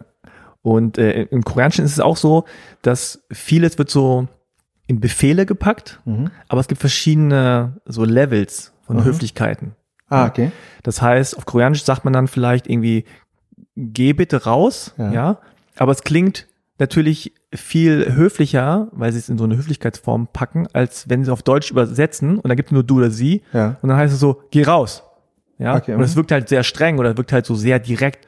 Zum Beispiel, wenn, du- wenn du gehst aus dem Haus, äh, als Besucher zum Beispiel, du bist bei uns zu Besuch und dann gehst du nach raus und steht man so ein bisschen im Flur und machst sagst so Tschüss, dann sagen die Eltern halt so, oder die, die, die Erwachsenen sagen, die Koreaner sagen dann halt so, ja, ja, so, so geh mal schnell, geh mal schnell raus. Ah, Okay. Ja. so, für Deutsche wirkt das immer so, so, ja, jetzt hau mal ab, ne? Mhm. Wir wollen unsere Privatsphäre Voll, haben, voll, voll. aber im Koreanischen ist es eher gemeint wie, jetzt musst du unseretwegen dich nicht so lange aufhalten, du, du, geh mal raus Ich und mach mal dein. Ding, weißt du, so. Deswegen, ich habe dir vorhin schon gesagt, dass deine soziale Kompetenz Ja. auch aus deiner Biografie rührt. Ja, klar. Denn du natürlich. bist ja genauso wie ich Mhm. ständig genötigt gewesen zu übersetzen. ja, Und, und, und in diesem Übersetzungsprozess Mhm. begreift man beide Kulturen besser, ja. Weil man ist die Brücke. Ja, genau. Also bei uns genauso, also das heißt, mein, mein, mein, mein, bei meinen Eltern, das heißt, mein Vater hat immer gesagt, mein Vater hat immer gesagt, die Deutsche, sie sind ja, sie sind ja komisch. So. Und so, man macht sich Ewigkeit Gedanke für Geschenk. Man wird zu Essen eingeladen, man macht sich Ewigkeiten Gedanke für Geschenk. Man findet eine Flasche Wein. Es ist völlig normal. Und wenn man in Deutschland zu Essen eingeladen ist, du nimmst eine Weinflasche mit, dann gibst du Weinflasche, sie sagen, wäre doch nicht nötig gewesen. Dann, ich hätte mir mein Geld gespart. Warum? Warum's? Warum? Das wäre nicht nötig. gewesen. Ich verstehe nicht. Ich, ich verstehe nicht. Entweder du willst Flasche haben, alle machen es so, oder du willst Flasche nicht haben. Warum, wenn ich dir die Flasche gegeben habe, du sagst, es wäre nicht nötig gewesen. Ja. Die Deu Deutsche sind komisch und so. Und, so, ähm, ähm, und, ähm, und ähm, also natürlich hat er dann mit der Zeit natürlich auch begriffen, worum es hier geht vom Ding her. Und dass die Flasche Wein ähm, tatsächlich erwartet wird, Ja. aber das eine Höflichkeitsform ist, die man halt irgendwie. Ja, ist auch irgendwie eigentlich komisch, also versteht man auch nicht so richtig. Ähm, wie war so das draußen sein, also Schule, Hobbys, kam es so gut klar? Warst du, du hast ja gesagt, ne, laut, so Geltungsdrang, irgendwie klauen, pipapo, also, also so ein bisschen, ich sag mal, auf der Straße, ja, Mhm. was man halt so macht, so als Pubertierender oder als Teenager. Aber äh, mal hast du das Gefühl gehabt, du hast das wirklich so kompensiert, so dass du im Haus so ein bisschen so, oh, ich brauche hier äh, Atemnot und so weiter, ich muss raus und da pff, konntest du einfach so ventilmäßig alles rauslassen. Und dir ist ein großer, großer, großer Psychotherapeut für Menschen mit Migrationshintergrund ähm, verloren Vielleicht so gegangen. für später. So, ähm, ich fühle mich sehr aufgehoben und so, wenn, wenn du nicht auf der Couch sitzen würdest und ich auf dem Sessel, würde ich mich jetzt hinlegen. ähm, ähm, es ist genauso, wie du Mhm. sagst. Also es war, ich glaube, meine komplette Jugend war von Kompensation gezeichnet. Hm. Ohne dass ich das natürlich reflektiert hätte. Aber ich war mit dem Kompensieren beschäftigt und ich habe irgendwie, und ich, ich hatte, es gab nur Ex Extreme, es gibt, gab die Bio-Deutschen, die habe ich nicht verstanden und so, das war so, hä? Und so wie, ich bin irgendwie zum Mittagessen beim Stefan irgendwie oder beim Ralf damals. Ähm, wir kommen beide aus der Schule irgendwie und seine Mutter sagt zu mir, okay, du kannst jetzt irgendwie, kannst, du kannst jetzt nicht spielen. Der Ralf ähm, ist jetzt zum Mittag und dann ist er gleich wieder da. What the fuck? Was ist los? Ich habe extra Wein mitgebracht. Was habe was hab, was hab ich, was, was, was hab ich gemacht? Was habe ich gemacht? Will, will die mir durch die Blume was sagen? Denn ich kenne ja, Ja. dass die Leute zu mir nach Hause kommen und gemästet werden von meiner Ja, Mutter. klar. Gemästet. Es ist eher unhöflich, wenn du dann nicht so viel isst, ne? Meine Mutter mästet dich. genau. Die Willst du noch mehr? Nee, nee, danke. Nee. Psch, psch. Oh. So. So und, ähm, das heißt, ich hatte einmal die Bio-Deutschen, Ja. ähm, also dort, wo ich groß geworden bin, im Ostend. Dann hatte ich die, die Kenneck Kennecks. Ja. So, die war mir auch zu krass. Und so, äh, bla, und Vater Knast und bla. Und Mhm. ähm, wo ich mir gedacht habe, okay, das ist auch nicht meins. Ich war nicht repräsentiert, es gab kaum Westafrikaner. Ah, okay. Und so, die habe ich nur auf den Hochzeiten getroffen. Insofern war ich ständig in the middle Mhm. und musste so meinen eigenen Weg rausbekommen und musste und war, wie schon gesagt, mit Kompensation beschäftigt von dem, was ich irgendwie von zu Hause aus mitbekommen habe. Also ich, ich glaube, wenn ich heute so auf meine Kindheit gucke, stelle ich fest, das war ziemlich anstrengend. Mhm. Ich wusste das natürlich nicht, weil ich nicht, weil ich es nicht in Relation gesetzt Ja. habe zu, an, zu, zu anderen, aber heute merke ich, das ist, gerade auch als Vater merke ich, das ist anstrengend. Mhm. Aber es schult einen natürlich. Absolut. Ne? Also gerade dieses so Navigieren zwischen den Welten sein, hier das kennen, das kennen, das kennen und dann sich so einen eigenen Reim draus machen. Das Ich habe gerade heute in der Dusche, habe ich mir gedacht, ganz viele Leute sagen mir nach, ich wäre intelligent. Ich weiß gar nicht, ob ich intelligent bin. Also es gibt jetzt nichts, ich habe immer das, ich leide unter dem Scharla Scharlatan-Syndrom, so nenne ich's. Ich, ich habe, also es gibt nichts, was ich so richtig kann, habe ich so das Gefühl. Aber ich habe die Möglichkeit oder ich habe das Privileg genossen, viele, viele, viele Lösungsansätze Hm. kennenzulernen. Ja, und äh, genieße das Privileg eines großen Repertoires an Lösungsansätzen. Ja. Aber die sind alle aus dem Leben gegriffen. Ja, das ist so, was ich mal sage, so Bauernschleue. Voll. Ich Oder- muss irgendwie mit den Türken klarkommen, ich muss mit den Arabern Genau. klarkommen, ich muss mit den Griechen klarkommen, ich muss mit meinem Vater klarkommen, ich muss mit dem Bio-Deutschen klarkommen. Das sind alles völlig verschiedene Lebensentwürfe. Ja. Okay, ich dribbel mich hier durch. Ich finde irgendwie einen, find einen Weg. Und so, ah, das funktioniert irgendwie, ah, da, ah, mit denen verstehe ich mich besser, mit denen verstehe ich mich weniger. Ah, was machen die Koreaner schon wieder für komische Sachen und so. Ähm, aber ja, das wird, so- das ist so der Ding und so Common Ground wäre hier das hier. Da können wir uns irgendwie einigen. Ja. Ah, okay, verstehe. Und ich glaube, im Laufe dieses Prozesses habe ich gemerkt, okay, am Ende des Tages gibt es so Grundbedürfnisse von allen Kulturen. Mhm. Wenn man mit denen arbeitet, fährt man immer gut. Ja. Ich meine, das ist dann am Ende Menschenkenntnis, die man da lernt, Erfahrungen äh, von anderen, über die man lernt. Voll. Ne? Und irgendwann kam ja dann aber auch die Musik. Ne? Du hast ja gesagt, okay, äh, also normalerweise, äh, klischeehaft ist es so in der Pubertät, wo man so anfängt, dann seine Musik zu finden. Ähm, was war das bei dir? Bei mir war es LL Cool J und De La Soul. Na, Um, muss dir vorstellen, ich bin äh, 14, 15 Jahre alt, bin auf dem Gymnasium, einziger Schwarzer, immer der einzige Schwarze in allen Kontexten. Fühle mich chronisch missverstanden, ähm, habe keine klare Identität, weil ich mich nicht 100% mit meinen Eltern identifizieren kann. Und dann kommt da diese Musikform aus den Staaten rüber, wo man irgendwie ein Mikrofon braucht und Plattenspieler und dann einfach spricht. Also du brauchst keine klassische Klavierausbildung oder du brauchst keine oder Gitarrenausbildung oder Geigenausbildung wie deine koreanischen oder japanischen Kollegen, die das irgendwie eingeprügelt bekommen haben schon mit fünf, sondern kannst irgendwie Musik machen, irgendwie auf der Grundlage von musikalischen Vorlagen, die es schon gibt und die dann gesampelt werden. Und das war für mich so, wow. Und äh, also es war sehr stark amerikanisch, also von amerikanischer Jugendkultur geprägt, Basketball, Rapmusik und hab dann irgendwie, das war das erste Mal, dass Schwarzsein cool war. Und so kam ich zur Musik, weil ich war natürlich nicht cool. Es war so, es war irgendwie die Zeit von, was heißt Äthiopien, Hungersnot, oh, Afrikaner haben We Are the World und sowas. ja, genau, genau. Das war die Zeit von We Are the World. Das heißt, die Assoziation mit Afrikanern ist Fliegen auf der Nase und, und Hungerbauch. Und Lehmhütten und Odo Ama.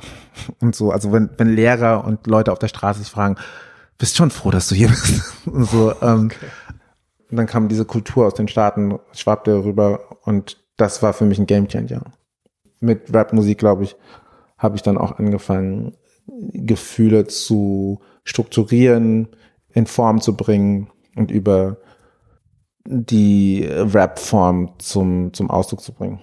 Das Interessante an Hip-Hop und an Rap ist ja auch, dass wenn man das mag und wenn man sich da so in dieser Kultur äh, verliert, so, dass es immer gleichzeitig ein kreativer Prozess mit ist und es anstößt. Also sagen wir mal, wenn du Schlager hörst oder so, dann hörst du vielleicht einfach nur Schlager. Voll. Aber du fängst nicht an, Schlager zu machen. Aber bei Hip-Hop ist es immer so eigentlich, dass du irgendwie eine von diesen Disziplinen dann ausprobierst oder auch am besten alle und guckst so, wo kann ich, passe ich am besten rein. Ne? Voll.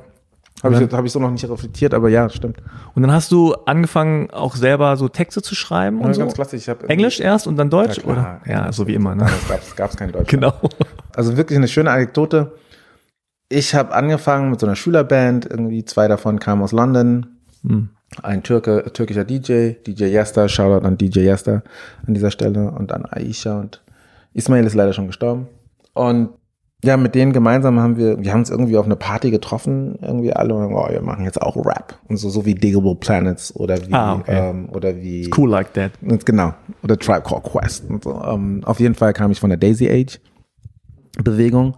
Also Deo Planets, De La Soul, Tribe Called Quest, Jungle Brothers. Ich mochte die Jungle Brothers jetzt nicht so, aber so die Ecke. Queen Tiefer, bla bla so. Und Und so, so Conscious Rap. genau, früher genannt. da ne? komme Ja. ich her. Und dann war so, lass uns Musik machen und dann, ja, Jugendzentrum, bla bla. Die haben auch Plattenspieler, die stellen die zur Verfügung und, und dann muss man nur noch die Platten organisieren und dann und jetzt legen wir los und erzählen unsere Geschichten. Das war am Anfang noch sehr amateurhaft und ich, ich spielte Basketball beim FDG Rödelheim. Und Mhm. wer ist im FDG Rödelheim eben auch in der Mannschaft gewesen? Eine Jugend höher, Moses, Moses Pelham. Pelham. Genau. Und den haben Wusste alle. ich gar nicht, dass der Basketball gespielt hat. Ja, das spielt- auch Gut. Basketballer. Ja, ist gut. Du auch. Ja. Ich auch.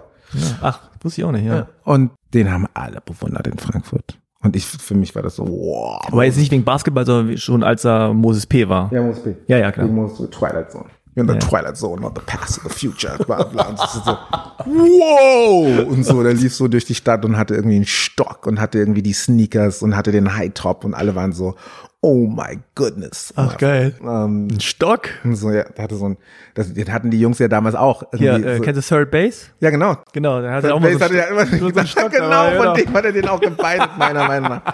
Und so ist mit diesem Stock durch die Stadt gelaufen irgendwie und, und alle fanden den cool und hatte ein Video draußen, auf dem MTV lief Ja, das, bla bla. das Über, übertrieben krass. Ja. Und irgendwann habe ich in meiner Ehrfurcht ihm gegenüber irgendwie allen Mut zusammengerissen und habe ihn angesprochen und gemeint, ja, bla, ich würde auch gerne rappen. Und bin auch bla, Rapper bla, bla, Nein, nein, nein, nein, nicht ich bin auch Rapper, sondern Also. ich würde auch gerne rappen, aber könntest du dir vor, also kann ich das? Und dann meinte, meinte Moses zu mir, ist ganz einfach, alles, was du dir vorstellst, kannst du auch sein. Wenn du Rapper sein willst und so, ich habe es ja auch geschafft. Also müsste dir, müsste dir das auch gelingen. Was du machst, ist jetzt, du suchst dir von deinen Lieblingsrappern die Lieblingsraps aus, also die Lieblingssongs aus. Dann studierst du die Versmaße und dann schreibst du, also dann übernimmst du die Versmaße und schreibst irgendwie in Englisch deine eigenen Texte. Und dann habe ich mir von Big Daddy Kane und von ähm, LL Cool J, aber hauptsächlich Big Daddy Kane und Rakim, Hm. ähm, habe ich mir Versmaße rausgesucht und habe dann versucht, auf dem gleichen Versmaß Geschichten zu erzählen und das hat irgendwie funktioniert. Mehr schlecht als recht, aber es hat funktioniert Ja. und das war mein Einstieg. Wow, also richtig Handwerk. Ja, voll. Ja, äh, guter Tipp von Moses. Megatipp, großer Mentor. Krass. Und dann, äh, ja, dann geht's ja irgendwann los, dann wird so ein bisschen ernster. Ich weiß nicht, ob du noch so in dieser äh, Jugendzentrum Jam-Kultur warst, voll. ne? So dann Voll. überall hingefahren, Fahrtkosten Voll. bekommen und so, und dann egal. Irgendwo übernachtet oder so. Bei irgendwem oder der Ich hatte tatsächlich nicht so viel. Ich, ich, ich war nie so auf richtigen Rap-Jams, sondern es waren vor allem Dingen Auftritte, Hm. weil wir irgendwie diesen, diesen Digable Planets Ding, das war so, oder diesen, diesen Beispiel, also diesen Vorbild von Digable Planets, da ging es weniger um Competition, Ja. sondern es war mehr so artsy So und lyrisch halt, Genau, es war ja. lyrisch und so. Deswegen, ich war ganz viel in Jugendhäusern bundesweit. Aber ich habe tatsächlich nur einmal war ich auf so einer richtigen Rap-Battle Ah, okay. dabei. Hm. Ja. Und dann gab's ja aber äh, irgendwann auch so ein bisschen so eine Art Switch, wo du gesagt hast, so, ja, Rap ist ganz geil, aber irgendwie singen ist auch ganz cool. Ja. Ja, ich habe dann irgendwann gemerkt, und das, ich glaube, das ist mir sehr eigentümlich charakterlich, dass ich irgendwie gemerkt habe, Korsette stehen mir nicht. Hm. Also ich stehe nicht auf Korsette und sie stehen mir auch nicht. Und äh, ich habe relativ früh für mich gemerkt, das ist eine sehr maskuline Veranstaltung hier. ähm, Das ist, das ist, um, Für mich persönlich das ist, ist es nicht, also ich muss das ein Stück weit erweitern, deswegen ja auch Daisy Age. So, Mhm. ich muss irgendwie, irgendwie äh, Conscious Rap, irgendwie krassere Geschichten. Und deswegen, ich wollte äh, singen, aber das war damals halt noch nicht Mhm. populär. Eben. Ähm, Vor allem es nicht, wenn du sozusagen aus dem Hip-Hop-Kontext war, voll, kommst. es war überhaupt Ja. nicht. Und so Deo Planet, das war so, okay, es ist hittig und so und Aber selbst das war ja schon so ein bisschen, fanden nicht alle cool. voll. Ne, Das war so ein bisschen zu, zu weich, zu soft. Auch innerhalb irgendwie der etablierten ja, ja, ja. Hip-Hop-Community. Total. Meine, dem gegenüber stand Mob Deep. Ja, Das war die dominante Rap-Kultur. genau. Deswegen sich dafür zu entscheiden, das bedurfte schon einiges Mut, äh, einigen Mutes. Und war das so ein Prozess, wo du wirklich so bewusst gesagt hast, nee, pass auf, ich, ich singe jetzt einfach ein bisschen mehr? Also manchmal ist es ja so, zum Beispiel mir fällt ein, so Clouseau war ja auch so ein bisschen so, ne? Er fängt an zu rappen und dann denkt er so, oh, ist nicht so meins irgendwie, ist immer nur so, so, so, aufge, so, so aufgeblähe irgendwie, das bin nicht ich. Und dann fängt man so an zu singen ein bisschen, dann sagen alle, du ist aber schwul, Genau. ne, so. Und dann muss ja aber so ein Prozess kommen von wegen, ist mir egal, mache ich jetzt? Man tritt ja auch so ein bisschen aus dieser Szene raus, Voll. ne? Man geht ja da so ein Man bisschen emanzipiert raus. sich von der Szene. Ja. Ähm, ich Also fiel, dir das, fiel dir das leicht oder? und es fällt nie leicht. Hm. Das fällt nie leicht, aber es gibt Mensch, es gibt Schafe, sorry, Mhm. so, so simpel wie es irgendwie jetzt ausgedrückt ist, empfinde ich es oftmals. Es gibt Schafe und es gibt Lieder. Hm. Mm, Und Lieder hört sich viel, viel größer an, als ich tatsächlich meine. Lieder sind Menschen, ähm, die daran interessiert sind, um es Englisch irgendwie zu übersetzen, to lead a certain way of life. Ähm, also einen bestimmten Lebensentwurf zu führen. Hm. Ja, und es gibt Menschen, die, also die, die Schafe sagen, das kann ich nicht, das geht nicht. Das ist nicht möglich. Das will das Außen nicht. Und stellen das über die eigenen Bedürfnisse. Und Lieder sagen, ich kann das nicht, was die da wollen von mir. Ja, D- Das, das geht nicht. So, ich werd krank. ja. Ähm, und in dem Sinne verstehe ich mich als Leader. Und deswegen war es so, ich brauchte Erfolgserlebnisse, aber die setzen sich ja dann irgendwann ein. Erst kommt der Widerstand und die Ablehnung von den Schafen in jeder Gruppe. ja. Und dann kommt irgendwie, dann kommt die eine Person, die sagt, oh, Dankeschön, dass du ein Gefühl zum Ausdruck bringst und auch auf eine Art und Weise zum Ausdruck bringst, das mich auf eine gewisse Art und Weise berührt, wie es mich bisher noch nicht berührt hat. Vielen Dank. Ja. Und dann wird aus der einen Person, werden zwei Personen, drei Personen, zehn Personen, hundert Personen und dann weißt du, selbst wenn die deutlich äh, in der Minderzahl sind im Vergleich zu dem, was Populärkultur ist, innerhalb dieser Subkultur, merkst du, okay, das hat eine Berechtigung. ja. Und dann wird es immer leichter, Hm. das durchzuziehen.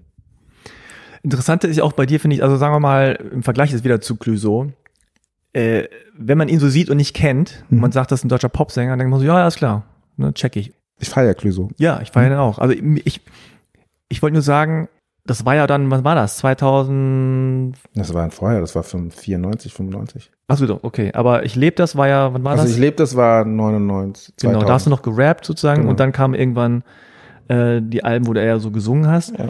Hast du, hattest du das Gefühl, dass Deutschland, ich sag's mal ganz direkt, schon ready war für einen schwarzen Popsänger? Ich glaube, Deutschland ist bis heute nicht ready Hm. für einen schwarzen Weil ich habe überlegt, wen gibt's denn?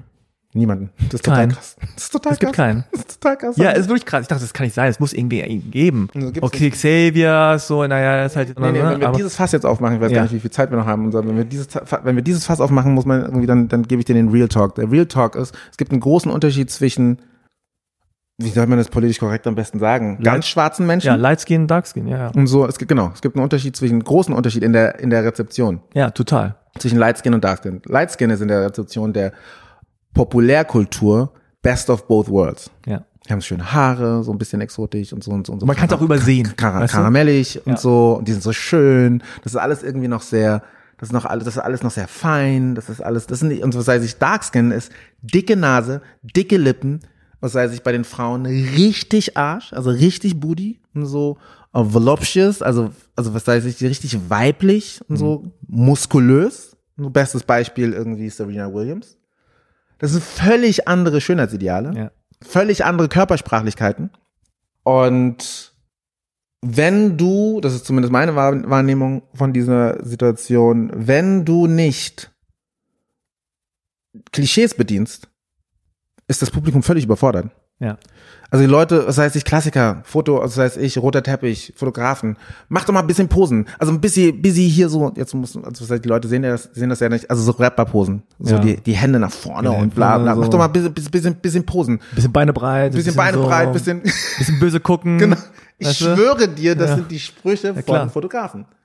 Das erwarten die von mir. Und, ähm, und du denkst dir so, what the fuck? Kann ich nicht einmal hier stehen? Und so kann ich einfach stehen. Und ich merke so, nee, kann ich nicht. Ja, Nee, kann ich nicht. Also ich mach's dann natürlich nicht, was die von mir erwarten. Aber äh, ich fühle mich jetzt auch nicht besonders souverän in der Ja, Situation. ja. Also, oder zumindest war das in der Ver Vergangenheit oftmals so. Es ist so, die erwarten von mir, dass ich irgendwie ähm, rapper also, also Macho-Posen mache. Am besten noch eine Goldkette, Goldzähne auch geil und so und ein Hut irgendwie, der irgendwie ganz klar urban konnotiert ist. ähm, Wie sieht der denn aus? ja, und ich singe Songs, irgendwie, ich singe Songs, Pop-Songs. Ja, ja. Und könnte vom Ding her auch ein Tim, Tim Bensko sein. Ja, ja, So genau. ein bisschen, ja. Ähm, und Leute sind so, hä? So. Bei Morgen ist mir das ganz, ganz, ganz krass irgendwie in, um die Ohren geflogen, ähm, als ich irgendwie in den Kommentaren und in den Rückmeldungen vom Publikum immer wieder gemerkt habe, und zwar sowohl von Biodeutschen als auch von, von, von Leuten mit Migrationshintergrund, dass die mir dann immer gesagt, du bist der Typ von morgen. Ich schwöre, ich dachte, du wärst ein Allmann und so, ich schwöre und so. Man hört kein bisschen, dass du bist irgendwie so, man hört kein bisschen, dass du, dass Du du, hast gar keinen Akzent. du hast gar keinen Akzent. Also das haben Türken Ja. zu mir gesagt, Araber, Ja, natürlich. andere Afrikaner, die waren so, hä? Und so, die waren, und da, da habe ich erst begriffen, okay, warte mal.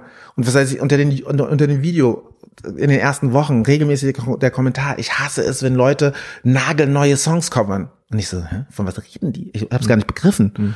Ähm, erst zwei Jahre später ist mir klar geworden, okay, warte, für die war völlig eindeutig klar, dass ich nicht der Typ sein kann, der Ach. diesen Song singt Ah. sondern ein 45.000 Euro Video gedreht hat für einen Coversong. Ja, verstehe. Das hat, also das hat sich mir gar nicht erschlossen im Stress der Kampagne. Ah, okay. Also Wie morgen muss man dazu sagen, es war Morgen, damals auch jetzt, also Genau, ein, 2012. ein großer Hit genau. von dir. Und da, und, und erst im Nachgang davon habe ich begriffen, okay, die raffen das nicht. Hm. Und dann war ich irgendwie, äh, war meine erste Reaktion darauf irgendwie erstmal Ignoranz und ähm, Enttäuschung und Wut. Hm.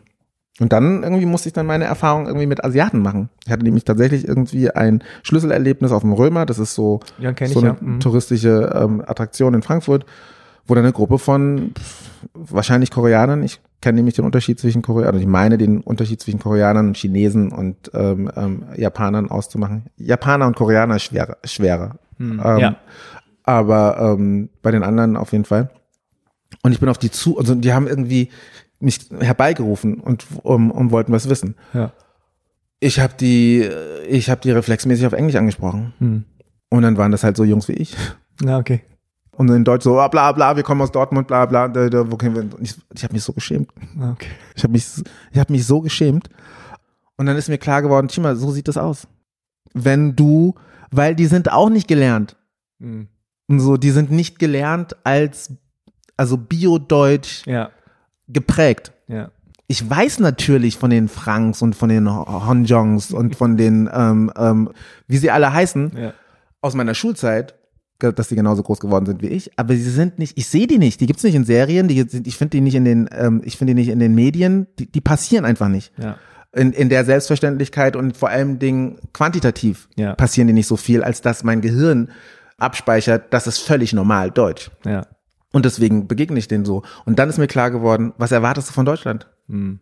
Die kennen mich als Phänomen gar nicht. Ja. Also nur weil ich mein Leben völlig selbstverständlich lebe und aus meiner Brille betrachtet das völlig normal ist, was ich so den ganzen Tag mache, und mein Umfeld natürlich äh, kosmopolitisch geprägt ist, ist das irgendwie in Deutschland. Und Deutschland ist ja nicht Berlin, Frankfurt, Hamburg, äh, Köln. Deutschland ist Oberammergau und Mhm. irgendwie Karl und irgendwie, was heißt ich, dazwischen. Das ist Deutschland. Ja. Das ist die dominante deutsche Kultur, die in den Medien auch repräsentiert ist. Hm. Und dann ist mir klar geworden, okay, ich habe ein Problem. Und dieses Problem versuche ich die ganze Zeit ähm, auszujonglieren. Also mir selbst treu zu bleiben und authentisch in meiner Wirklichkeit und aber irgendwie Wege zu finden, Brücken zu schlagen, damit die Leute irgendwie nicht komplett vor den Kopf geschlagen sind, weil die Tatsache, dass ich so rede, wie ich rede, ist schon eine Herausforderung Ja. für meine Umgebung. Und wenn ich da irgendwelche Zweifel habe, dann ist es immer wieder irgendwie eine Erleuchtung für mich, jemanden wie dir zu begegnen und dich zu beobachten am Anfang in der Vorbereitung von dem Interview und dann festzustellen, ah krass, der redet genauso wie ich. Mhm. Und für mich ist das auch nicht normal. Mhm. Und so, also nicht, weil ich es nicht kenne, ich habe es ja gerade eben schon erklärt, sondern weil es nicht gelernt ist. Das ist halt ein echt. Und dann unterhalte ich, und das ist ein ganz, ganz Ja. entscheidender Punkt, den ich noch unterbekommen möchte, dann unterhalte ich mich ganz viel mit meinen Künstler oder was weiß ich, meinen Schulfreunden und so, und die, die, kommen, die begegnen mir dann alle irgendwie mit, ja, das ist doch Quatsch, das ist doch, wir sind doch 2020 und Deutschland und wir sind doch auch Multikult, äh, Multikulti mittlerweile. Oh, das kann doch gar nicht sein, dass das noch ein Thema ist. Und dann sage ich, und das kam mir dann irgendwie nach der Erfahrung von morgen, dann habe ich so einen Test, der lautet, ich heute Abend Tagesthemen, die moderiere ich. Sensation oder völlig normal? Und dann ähm, sind gerade die Gutmenschen in meinem Umfeld sind so, ja, also, also, ja, das könnte ich mir schon vor. Nee, nee, nee. Sensation? Oder ist also du normal? würdest auf jeden Fall auf Twitter trenden. Wenn ich jemanden wie mich heute Abend in Ja. den Tagesthemen sehen würde, würde ich nicht mehr weggucken können vom Fernseher. Ich würde aber auch nichts von dem mitbekommen, was er mir erzählt. Nee. Das wäre für mich so, uh, also fließend Deutsch. Und das ist natürlich ein Phänomen, das, also, also, das wäre, das hätte nicht diesen Stellenwert in Belgien, in Frankreich, in äh, Portugal, in Luxemburg, in, ähm, äh, in England. Das, die haben halt andere historische Voraussetzungen. Und das erklärt dann so ein bisschen, okay, wir haben da noch ein bisschen Weg zu, also ähm, ähm, vor uns vor. Und, so. und das hat nichts damit zu tun, dass die Deutschen so krass sind und dass die Deutschen Nazis sind und bla bla, überhaupt nicht. Sondern da, das sind einfach andere, auch kolonialistische ähm, Ambitionen ähm, noch im letzten Jahrhundert. Das ist eine andere Historie. Wir sind da noch nicht. Und so, und bis ich dich in den Nachrichten sehe, und das wird passieren jetzt binnen der nächsten fünf Jahre, aber bis das passiert ist, werde ich mit dem Problem zu kämpfen haben, mit dem ich zu kämpfen habe. Ja. Ja, es ist krass, was du sagst, weil einerseits natürlich ist dieses wirklich gelernt. Ja, es ist ja noch nicht mal so, dass das viele ablehnen würden, Nee. nur weil sie es irgendwie interessant finden, ja. Aber, und das mit, das Beispiel mit den Nachrichten ist, ist halt eins, aber du musst einfach nur, im Grunde gehst du in den nächsten Drogeriemarkt, wenn da der Filialleiter so aussieht wie du, ist es schon so, what? Was, So. Filialleiter? Du? Ja, echt? Okay. Und zwar, So, so, aber von mir würde das kommen. ja, ja, genau. Und Und Also ich gleich, vielleicht nicht aussprechen, aber ich würde es mir denken. und das Ding ist ja so, gerade jetzt äh, im, im, im schwarzen Kontext, würdest du einerseits denken, so cool, dass ein schwarzer Filialleiter sein kann bei DM oder Rossmann. Und gleichzeitig würdest, du aber denken, Du, in, du bist du bist du bescheuert? was bist du für ein Typ? So, warum machst du das? Warum bist du nicht Rapper? Warum bist du nicht Sportler? Warum bist du nicht äh, das, was eigentlich von dir erwartet wird? Ne? Und das, glaube ich, ist bei dir auch so, dass dieses Pop-Ding, und du machst ja deutschen Pop, so, das ist nicht mal so, ja, es ist Soul oder es ist Hip-Hop, das ist Pop. So. Aber ich glaube, die Leute wollen nicht, also nicht, weil sie es dir nicht gönnen oder weil sie rassistisch sind, sondern sie wollen gerne, dass du, weil du so aussiehst und eigentlich so perfekt wärest für Hip-Hop, weißt du? Du hast doch alles. Du hast eine große Statur, du hast irgendwie so, so Muskeln, so, du könntest Ah, super, Dankeschön, Dankeschön, Dankeschön. Sag es bitte und sag es bitte. Sag es bitte. Muskeln, echt harte, krasse Muskeln überall. Nee, aber du würdest so perfekt da reinpassen. Das ist so wie bei mir, wenn die, wenn die enttäuscht sind, dass ich im Grunde äh, kein Martial Arts äh. Hero bin. Ja, und ich habe sozusagen, ich sag mal, ja, ich habe Taekwondo gemacht, ich habe einen Grüngott so, aber ich kann so eigentlich gar nichts. Aber ich habe damit auch zu kämpfen gehabt, dass diese Erwartungen da sind, diese in Anführungszeichen positiven Erwartungen, du erfüllst die nicht und fühlst dich da schlecht, obwohl du denkst so, hä? Ich glaube, im psychologischen, im psychologischen Kontext löst du eine Krise aus. Also im psychologischen, also eine Krise ist ja, wenn das Gehirn nicht mehr weiß, wie es reagieren soll, weil es keine Erfahrung dazu gibt. Dieses Emoji mit oben so ein Genau. Ähm, und du löst eine Krise aus. Das Gehirn weiß irgendwie, es ist genau wie wenn Kinder hinfallen, das erste Mal. Und so, die, die also ganz viele Kinder lachen dann noch, weil sie noch nicht wissen, mit der Krise umzugehen. Du musst lernen, dass du weinst, wenn du hingefallen bist, weil du Schmerzen hast. Und genau das löst du aus. Und ich glaube, das Schlimmste, also Leute wissen nicht, hä, finde ich das jetzt gut, finde ich das jetzt, was ist das? Ich raff das gar nicht. Und das Schlimmste, glaube ich, in der Marktwirtschaft ist bei dem Konsumenten eine Krise auszulösen. Ja, weil dann so eine Art Ohnmacht entsteht. Genau. Ich weiß nicht, was ich machen soll. Genau. Und so, was du willst, ist Tim, Tim Bensko. Das heißt, ich, den Jungen möchte ich als mein Schwiegersohn. Ja. So, oder den will ich als Homie. Oder den, mit dem würde ich gern zusammen sein. Den kenne ich, das ist Voll der gelernt. nette Typ. Voll der nette Typ, sieht Sing- hübsch aus. Es ist auch ganz klar, der ist hübsch. Ich weiß das. Ja, ja. Ähm, weil die Physiognomie von dem, das ist hübsch, das kenne ich. Ja. Ähm, und dann geht es ganz schnell. Zack, klick. und dann kaufst du das Ding. Ja. Bei mir stehen die Leute vom Bildschirm und sind so, hä? Der ist es, der den Song, den ich eigentlich schon längst feier? Ja, ich finde es gut. Ich finde es gut. Aber ich, ich finde es auch komisch. Und ist jetzt auch begegnet, dass die Leute irgendwie denken so, okay, wenn der Typ, der so aussieht, so eine Musik macht, dann kann der im Grunde nur so eine Art Sellout sein. Das gibt es natürlich, so also, diese aber Richtung? vor allem Dingen aus meiner eigenen Community. Ja, genau. Aus meiner eigenen Community. Also wenn mir das begegnet, ähm, aus meiner eigenen Community, aber es ist voll, es ist beides. Meine eigene Community feiert mich auch hart. Hm. Also es gibt große Teile, die feiern mich hart und ich bekomme das, bekomme das in Rückmeldungen mit. Und dann viele sagen, was ist der? Und sowas ist. Also ich muss ganz ehrlich sagen, gerade so West, die westafrikanische Community, die sind ja alle wie ich. Hm. Die werden, die werden, die, die haben ja alle Schellen bekommen und die sind alle darauf getrimmt, gut in der Schule zu sein. Die meisten von denen sind darauf getrimmt, gut in der Schule zu sein, ähm, exzellent generell in allen Lebensbereichen zu sein und irgendwie ähm, ein, also eine, eine, eine, eine, einen Beruf mit Status irgendwie Mhm. zu, Ja. ähm, zu ambitionieren. Und deswegen schlägt mir das gar nicht so schlimm zurück. Ich habe letztens wieder ein Gespräch irgendwie gehabt mit Nelson, Mhm. der ist ja der andere, der in Popkultur stattfindet. Der Koch. Mhm. Genau, Nelson, Nelson Müller, der Koch. Ja. Und der kämpft mit den gleichen, also kämpft mit den, den gleichen. Genau. Stimmt, das ist so ein ähnlicher Fall, ja, so wie bei dir, äh, Fall jetzt in Anführungszeichen, weil man irgendwie denkt so, okay, wenn der jetzt so irgendwie so eine Kochshow hat und irgendwie so voll zu afrikanischer Trommelmusik Voll. irgendwie so Das, das crazy Gerichte macht, Einfacher. dann alle so, wow, cooler Ja. Typ. Ja, klar, so, aber wenn er jetzt so deutsche Küche macht, so, was ist, hä? Was ist das für ein Typ? Wo kommt der her? Warum macht er das? Was, was ist da los? Voll. Was ist mit dem? Voll. So. Und das ist schon eigentlich dann wieder echt so ent entmutigend, ne? wenn man so Überhaupt denkt, 2020 irgendwie so, oh, Nee, ich bin Pragmatiker, ich bin nicht entmutigt. okay. Ich, ich schaue mir die, ich schaue mir die Umgebung an, ich schaue mir die äh, historischen Voraussetzungen an, Mhm. ich schaue mir an, an welchem Punkt wir im, also Status quo sind und äh, konstatiere, okay, gut, Pionierarbeit für uns Ja, alle, für dich ja. und für mich. Wir Ja. sind immer noch in Pionierzeit.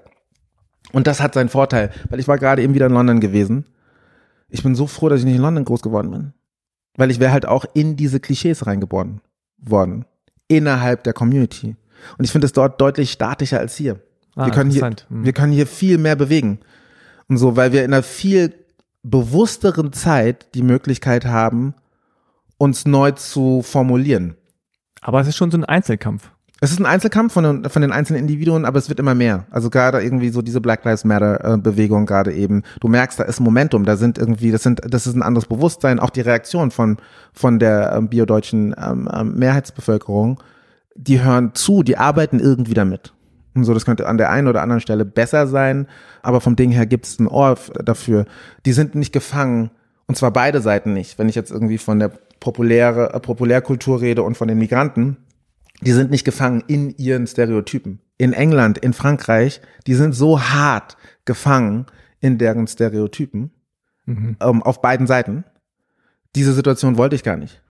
Ähm, wenn du in Ba- Banlieues irgendwie in Frankreich groß geworden bist, dann ist es völlig, also einerseits verstehst du dich ganz selbstverständlich als Franzose, Ja. aber halt als als Franzose zweiter Klasse. Da Mhm. ist es mir doch lieber, dass ich mich verstehe, als irgendwie Deutsch, aber ich bin mir dessen bewusst, also richtig zu Kerndeutschland gehöre ich nicht. Mhm. Also populär gelernt gehöre ich nicht. Da ist noch ein bisschen Weg hin, bis irgendwie der Manfred aus Karl mich sieht im Fernsehgarten und sagt, oh, das ist ein Deutscher.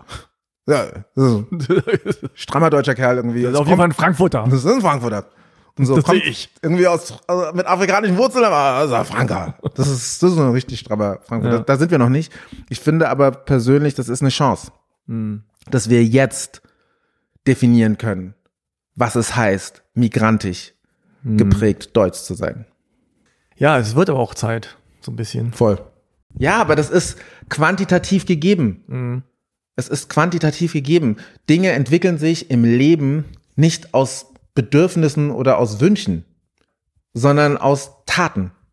Ja, aber es ist schon so, dass es ähm, Leute geben muss, halt so wie dich, die dann sagen, so Oder ich, ja, oder mich, die dann sagen, ich kenne sozusagen die Hürden und die Schwierigkeiten und es ist irgendwie nicht so einfach vielleicht, aber ich mache es trotzdem. Es ist awkward. Das ist, ne, bei mir ist es auch diese, diese Namensgeschichte immer so, könnte auch viel leichter sein, wenn ich meinen koreanischen Namen nehme und so weiter. Aber irgendwann, und ich glaube, das Bewusstsein ist jetzt auch schon lange da und bei vielen halben Kartoffeln, die dann sagen so, ich habe keinen Bock jetzt, das nur, damit die anderen das einfach haben, das alles so, mich so anzupassen, dass für die das alles easy ist, aber für mich nicht, sondern äh, für mich ist dann zwar nicht so leicht, wenn ich dann meinen deutschen Namen nehme oder wenn ich Popmusik mache anstatt Rap oder so, aber man löst dieses, äh, ich weiß nicht, was ich damit machen soll, aus. Und das ist irgendwie auch ganz befriedigend oder ganz gut. Oder müssen die mit umgehen, nicht ich. Ne? Es ist anstrengend, wie du schon sagst. Es ist anstrengend, es bleibt anstrengend für uns als Generation. Weil wir natürlich noch eine Mehrleistung erbringen müssen. Wir müssen identifizieren, wo sind hier die Missverständnisse oder die Unverständnisse und müssen die proaktiv adressieren. Das ist natürlich nervig. Ich würde ganz gerne einfach nur Deutscher sein. Ja. Das gelingt mir nicht. Weil die Leute irgendwie aus ihrer Mehrheitsträgheit heraus erwarten, na, erklär mir das doch mal bitte. Ja, genau. Man muss den allen noch erklären. Das, also, äh, raff ich nicht. Ist halt aber einfach so.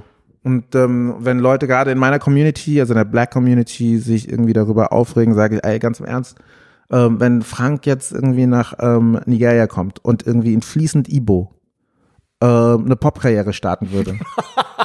ähm, was eine Option ist. Was eine Option ist. Und so, ähm, würde er diese Mehrarbeit auch leisten müssen. Und zwar deutlich heftiger, als das in Deutschland, als das in Deutschland der Fall ist. Er müsste sich die ganze Zeit erklären. Was vielleicht der kleine, kleine, aber feine Unterschied wäre, ist, dass die Leute ihm extrem positiv hm. ähm, entgegentreten würden, weil sie sich über sein Bemühen sich für diese Kultur zu ja. investieren, also die eigene Kultur zu investieren, gewürdigt sehen würden. Ja. Aber das hat schon wieder eine historische Voraussetzung. Ja. Das ist der große Unterschied aber. Und so, das ist, das ist der große Unterschied, dass man bisher nicht gewürdigt wurde und nicht gesehen wird auf einer globalen Ebene. Und dann diese Mehrarbeit von Frank, dem Korea also koreanisch-Deutschen, der nach Nigeria geht, um dort in Ibo oder in Hausa oder in Yoruba zu singen, das wäre so, wow, wir ja. sind wichtig. Es gibt zum Beispiel jemanden aus Ghana, der in Korean Star ist. Ich weiß. Ja. Ich weiß, ich kenne den. Weil der spricht Koreanisch. Weiß, Wenn der Koreanisch spricht, dann sitze ich da auch und denke so, holy shit. Voll, ich habe den gesehen, finde es auch überkrass. Und hat natürlich ja. auch gehört, mit was er zu kämpfen hat. Ja, klar. Und so voll. Und so. Aber das ist eben Pionierarbeit. Eben, ja. Ähm, das, sind die, das sind die Späne, die fallen in Pionierarbeit. Ja. Wow, krass. Hat denn eigentlich so ein ganz anderer, ganz krasser Wechsel jetzt themenmäßig? Hat denn eigentlich dieses Lego Chima, hat dir das irgendwas, hat denn das dein Leben beeinflusst? Kennst du das? Das hat mein Leben extrem beeinflusst. Ja? Also du bist ein extrem, das muss ich dir tatsächlich mal sagen, du bist ein extrem guter Beobachter. Oh, Dankeschön. Total krass. Weil dir Sachen auffallen, also so solche Sachen wurde ich tatsächlich noch nie? Okay. gefragt. Noch nie gefragt. Und ich sitze ganz oft, wie gerade eben, wieder irgendwie in, äh, in diesem Interview und denke mir so, Alter, stimmt, ja krass. Hat mein Leben total hm. verändert, ah, okay. weil A, wurde mein Name von jetzt auf nichts, ist der in Populärkultur ja. übergegangen. Von jetzt auf nichts. Also, also unerwartet auch. Völlig unerwartet aus dem Off, nicht aus Nigeria, sondern irgendwie Lego China, das heißt es irgendwie aus äh, Chima irgendwie aus dem asiatisch zumindest konnotierten ja. ähm, ähm, Teil über eine Firma, die irgendwie aus Holland, oder? Holland, oh, ich meine Lego weiß Holland. Ich, ich weiß gar nicht, wo Lego herkommt. Ich meine Holland. Das hat irgendwie sich komplett verändert. Dann können auf einmal alle meinen Namen aussprechen. Ja. Ja, ja. So, brauchst irgendwie 30 Jahre und so und alle können meinen Namen aussprechen. Davor muss ich mir mit Eselsbrücken wie Chima wie China nur mit M. Ja, oh Gott. Irgendwie das behelfen. schief, auf jeden Fall. Und das ist immer noch schief gegangen. Ja. Und das hat natürlich psychologisch was verändert. Ja. Ähm, auf einer ganz subtilen Ebene, weil ich auf einmal, wenn auch über einen Umweg und auch einen, der eigentlich gar nicht passt, denn ich habe ja mit Lego Chima nichts zu tun, aber auf einmal fühlt man sich gesehen. Und es ist positiv konnotiert. Es, es ist positiv, positiv konnotiert und so. Ähm, wir hatten irgendwie, glaube ich, auch einen Rechtsstreit zum kleinen, ah, okay. wegen wegen Urheberrechten. Okay. Also Namensrechten. Aber das ließ sich dann irgendwie relativ einfach bewerkstelligen, weil die Machtverhältnisse ziemlich klar waren. ähm, aber mit Ausnahme davon äh, hatte mein Leben total beeinflusst und, und zwar positiv beeinflusst, denn wenn kleine Kinder deinen Namen völlig selbstverständlich aussprechen, ja. Dann hat das natürlich was Schönes. Ja, wer weiß, vielleicht gibt es jetzt auch in Zukunft mehrere Chimas, deutsche, weiße deutsche Chimas, die ja, einfach. Es gibt, so, ja noch Chimaede. Ja, genau. Und Chima Eder hat gerade eben auch Popkultur ganz maßgeblich mit, ähm, ähm, mitgeprägt. Einmal über seine eigenen Sachen, aber vor allem Dingen irgendwie über sein Investment von ähm, bei der bei dem Album von Shirin David. Mhm. Das hat er ja ähm, irgendwie maßgeblich geschrieben, mitgeschrieben. Also Tima Eder ist ein Rapper aus Der ist ein Rapper. Berlin. Chima Genau. Eder ist ein Rapper aus Berlin. Krasser, krasser, krasser, krasser Rapper aus Berlin. Ja, interessant. Also ähm, ich musste ja dann, also als es rauskam, Lego, Chima, dachte ich so, oh, Chima, also wie du, ja. Aber bei den vielen ist es dann anscheinend dann Ja. umgekehrt. Ähm, wie ist denn das jetzt zum Abschluss nochmal kurz? Du hast ja auch einen Sohn. Ja, Er ist jetzt wie alt? zwölf. Zwölf. Hast du auch so Pep-Talks wie dein Vater? Ja, schon so, ja? ja, leider. Ja, Leider schon, ne? Man wird dann doch, ist man doch viel stärker der Vater, äh, Der man ist, der man den man immer, kennt. Der man ist viel man, das, das- Bist du schon Vater? Ja? Und so kannst du es auch? Ja, ja, ich habe zwei Kinder, ja. Und so, du bist viel schneller, Hm. als du je gedacht hättest. Ja, Der Vater, der du immer gedacht hast, dass du es nicht bist. ja. Ja, also der, der kriegt die Prep Talks. Wir haben gerade, gerade gestern krasse Diskussionen, was heißt, die Mutter ruft mich an, bla, bla. Wie ist deine Haltung zur AfD? ähm, Okay. Also ich meine es gar nicht böse jetzt ihr gegenüber. So, Alles gut. Sag mir mal bitte deine Meinung zur AfD mit einem Wort und nicht so Demokratie. Hm. Und die so, okay, das wollte ich nur hören. Tschüss. und so war wieder raus. Ja. Ähm, weil ich den Kleinen darin erzogen habe, äh, das ist eine wehrhafte Demokratie, muss so eine Partei aushalten. Mhm.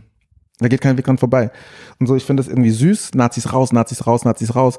Aber du, also mein Sohn heißt du, überleg dir doch mal bitte, was das für Konsequenzen hätte. Wenn das die Lösung wäre, müssten wir Leute, die die falsche politische Meinung haben, erstmal identifizieren und dann des Landes verweisen? Also vor dem Hintergrund, dass das alles Biodeutsche sind. Mhm. Wie soll das gehen? Also warum sollen wir beide uns darin investieren, dass das eine Lösung sein könnte? Wir müssen es aushalten. Wir müssen es aushalten, dass es die Partei gibt. Wir müssen irgendwie identifizieren, wo die den, den verfassungsmäßigen Boden verlassen. Ja. Und dann können wir sie auch sanktionieren. Und wenn wir die, ähm, wenn wir die Ambiguitätstoleranz haben, auszuhalten, dass die anders denken wie, wie wir, dann können wir vielleicht sogar in den Dialog mit denen treten Mhm. und können ähm, Gemeinsamkeiten identifizieren und können deren Sorgen und Ängste irgendwie identifizieren und vielleicht finden wir sogar eine Lösung. Aber also Nazis raus, Nazis raus, Nazis raus, es ist süß, aber es ist keine Lösung. Ja. Ich kann die nachvollziehen. Ja, ja, verstehe. Ja. Also ich kann dieses Bedürfnis irgendwie, das zu skandieren, nachvollziehen und finde es auch vom Ding her erstmal in Ordnung. Aber irgendwie immer aus, gut, meine, ja. aus meiner persönlichen Biografie heraus bin ich immer an pragmatischen Lösungen interessiert, die tatsächlich eine Veränderung der Situation herbeiführen können. Mhm. Und Nazis raus ist keine pragmatische Lösung. Hm. Deswegen, deine Frage war gewesen, Prep Talk, ja, der bekommt Prep Talk die ganze Zeit. Okay. Aber anders als wir, ähm, also das heißt, ich, Gewalt spielt bei uns keine Ja. Rolle. Und ähm, wir diskutieren viel. Mir ist sehr gelegen daran, dass er das machen kann, was ich damals eben nicht konnte, nämlich Widerworte in, also was heißt, ich, ich versuche, dass es irgendwie so einen rhetorischen Wettbewerb zwischen uns beiden gibt. Das heißt, er wird auch belohnt darin, dass er äh, argumentativ stärker ist als ich. Mhm. Das feiert er hart. Und deswegen gibt er sich extrem Mühe und es passiert immer wieder mal, dass er mich irgendwie tatsächlich mit eigenen Mitteln Zu- shit. zu, zu Fall bringt. Ja. Und dann Der Schüler hat den Lehrer. voll. Und so, aber dann habe ich auch tatsächlich überhaupt kein Problem damit. Letztens meinte er so, Papa, du hast das gesagt und dann hast du das gesagt. Das, das, das ist ein Widerspruch, Papa. Ja, Das ja, stimmt genau. nicht, das geht nicht. und so, du musst dich schon entscheiden. Und so. Und dann hat er mich guck, äh, angeguckt mit großen Augen und erwartungsfroh, ähm, was denn jetzt passiert. Und dann habe ich gemeint, oh, ey, touché. Ja. Bin auf die Knie gegangen, hab mich, also im Spaß und so, Ja. hab mich verbeugt und er so, uh, Das Gute ist, manchmal ist er, ist er dann selber stolz auf das ich bin Kind. Und überstolz. denkt sich so, okay, well done. Well done. Ja. Meine Tochter, glaube ich, ich weiß nicht, wie alt die war, ob die sechs war oder so, wollte sie irgendwas haben. Ich habe gesagt, so auf keinen Fall. Und dann hat sie gesagt, Papa, wenn du ein junges Mädchen wärst, dann würdest du es auch wollen. Bam, Und so, shit, Bam. du hast recht. bam. Äh, das sind dann die, die proud Moments, auch wenn es dann immer so anstrengend ist, ne? dieses ständige äh, so diskutieren über alles und so, das äh, finde ich dann schon noch anstrengend. Aber genauso wie in der Demokratie muss man aushalten. Bis zum gewissen Punkt. Ja, bis zu einem gewissen Punkt, klar, natürlich.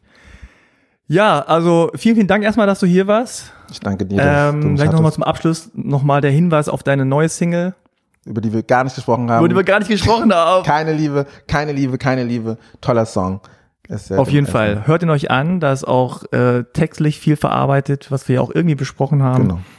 Äh, Gibt es denn überhaupt ein Album? Ja, klar, wird es auch noch geben. Aber jetzt erstmal die Single. Erstmal die Single. Mhm. Okay. Und fühlt sich gut an, fühlt sich sehr draußen gut an, zu sein wieder mit so einem Song. Und das Video ist auch sehr sehenswert. Dankeschön. Dankeschön. Ja, du bist auch drin. Kurz. In dem Video, aber nur ganz kurz. Muss man aufpassen, dass man dich nicht verpasst. Ja, also habe mich sehr, sehr gefreut, dass du da warst. Kann ich nur Und äh, ich wünsche dir natürlich alles weitere Gute äh, mit deiner Karriere und deinem Privatleben und äh, was auch immer. Gebe ich genauso zurück. Viel Erfolg und äh, denk nochmal über meinen äh, Job, Jobhinweis nach. genau, das als Psychologe für also Menschen mit Migrationshintergrund. Achso, ich dachte, du meintest hier als Popstar äh, in Ibo. Oder den, stimmt. Ich habe dir schon zwei, ich habe dir zwei mitgegeben. Krass. Dann machen wir einfach beides. Gut. Machen wir so. Danke dir. Alles klar, danke, mach's gut. Ciao.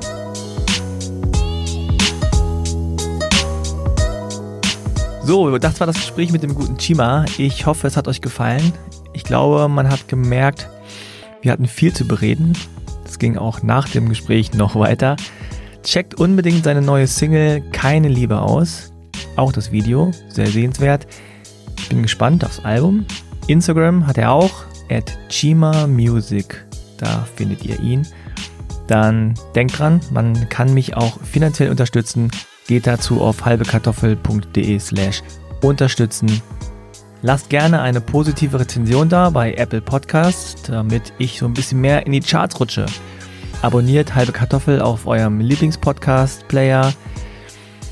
Besucht den Instagram-Kanal, da mache ich ab und zu was. Und ja, danke übrigens für über 5000 Abonnenten. Krass. Also, dann kommt gut in den Herbst rein. Passt auf euch auf, bleibt gesund und wir hören uns beim nächsten Mal. Tschüss.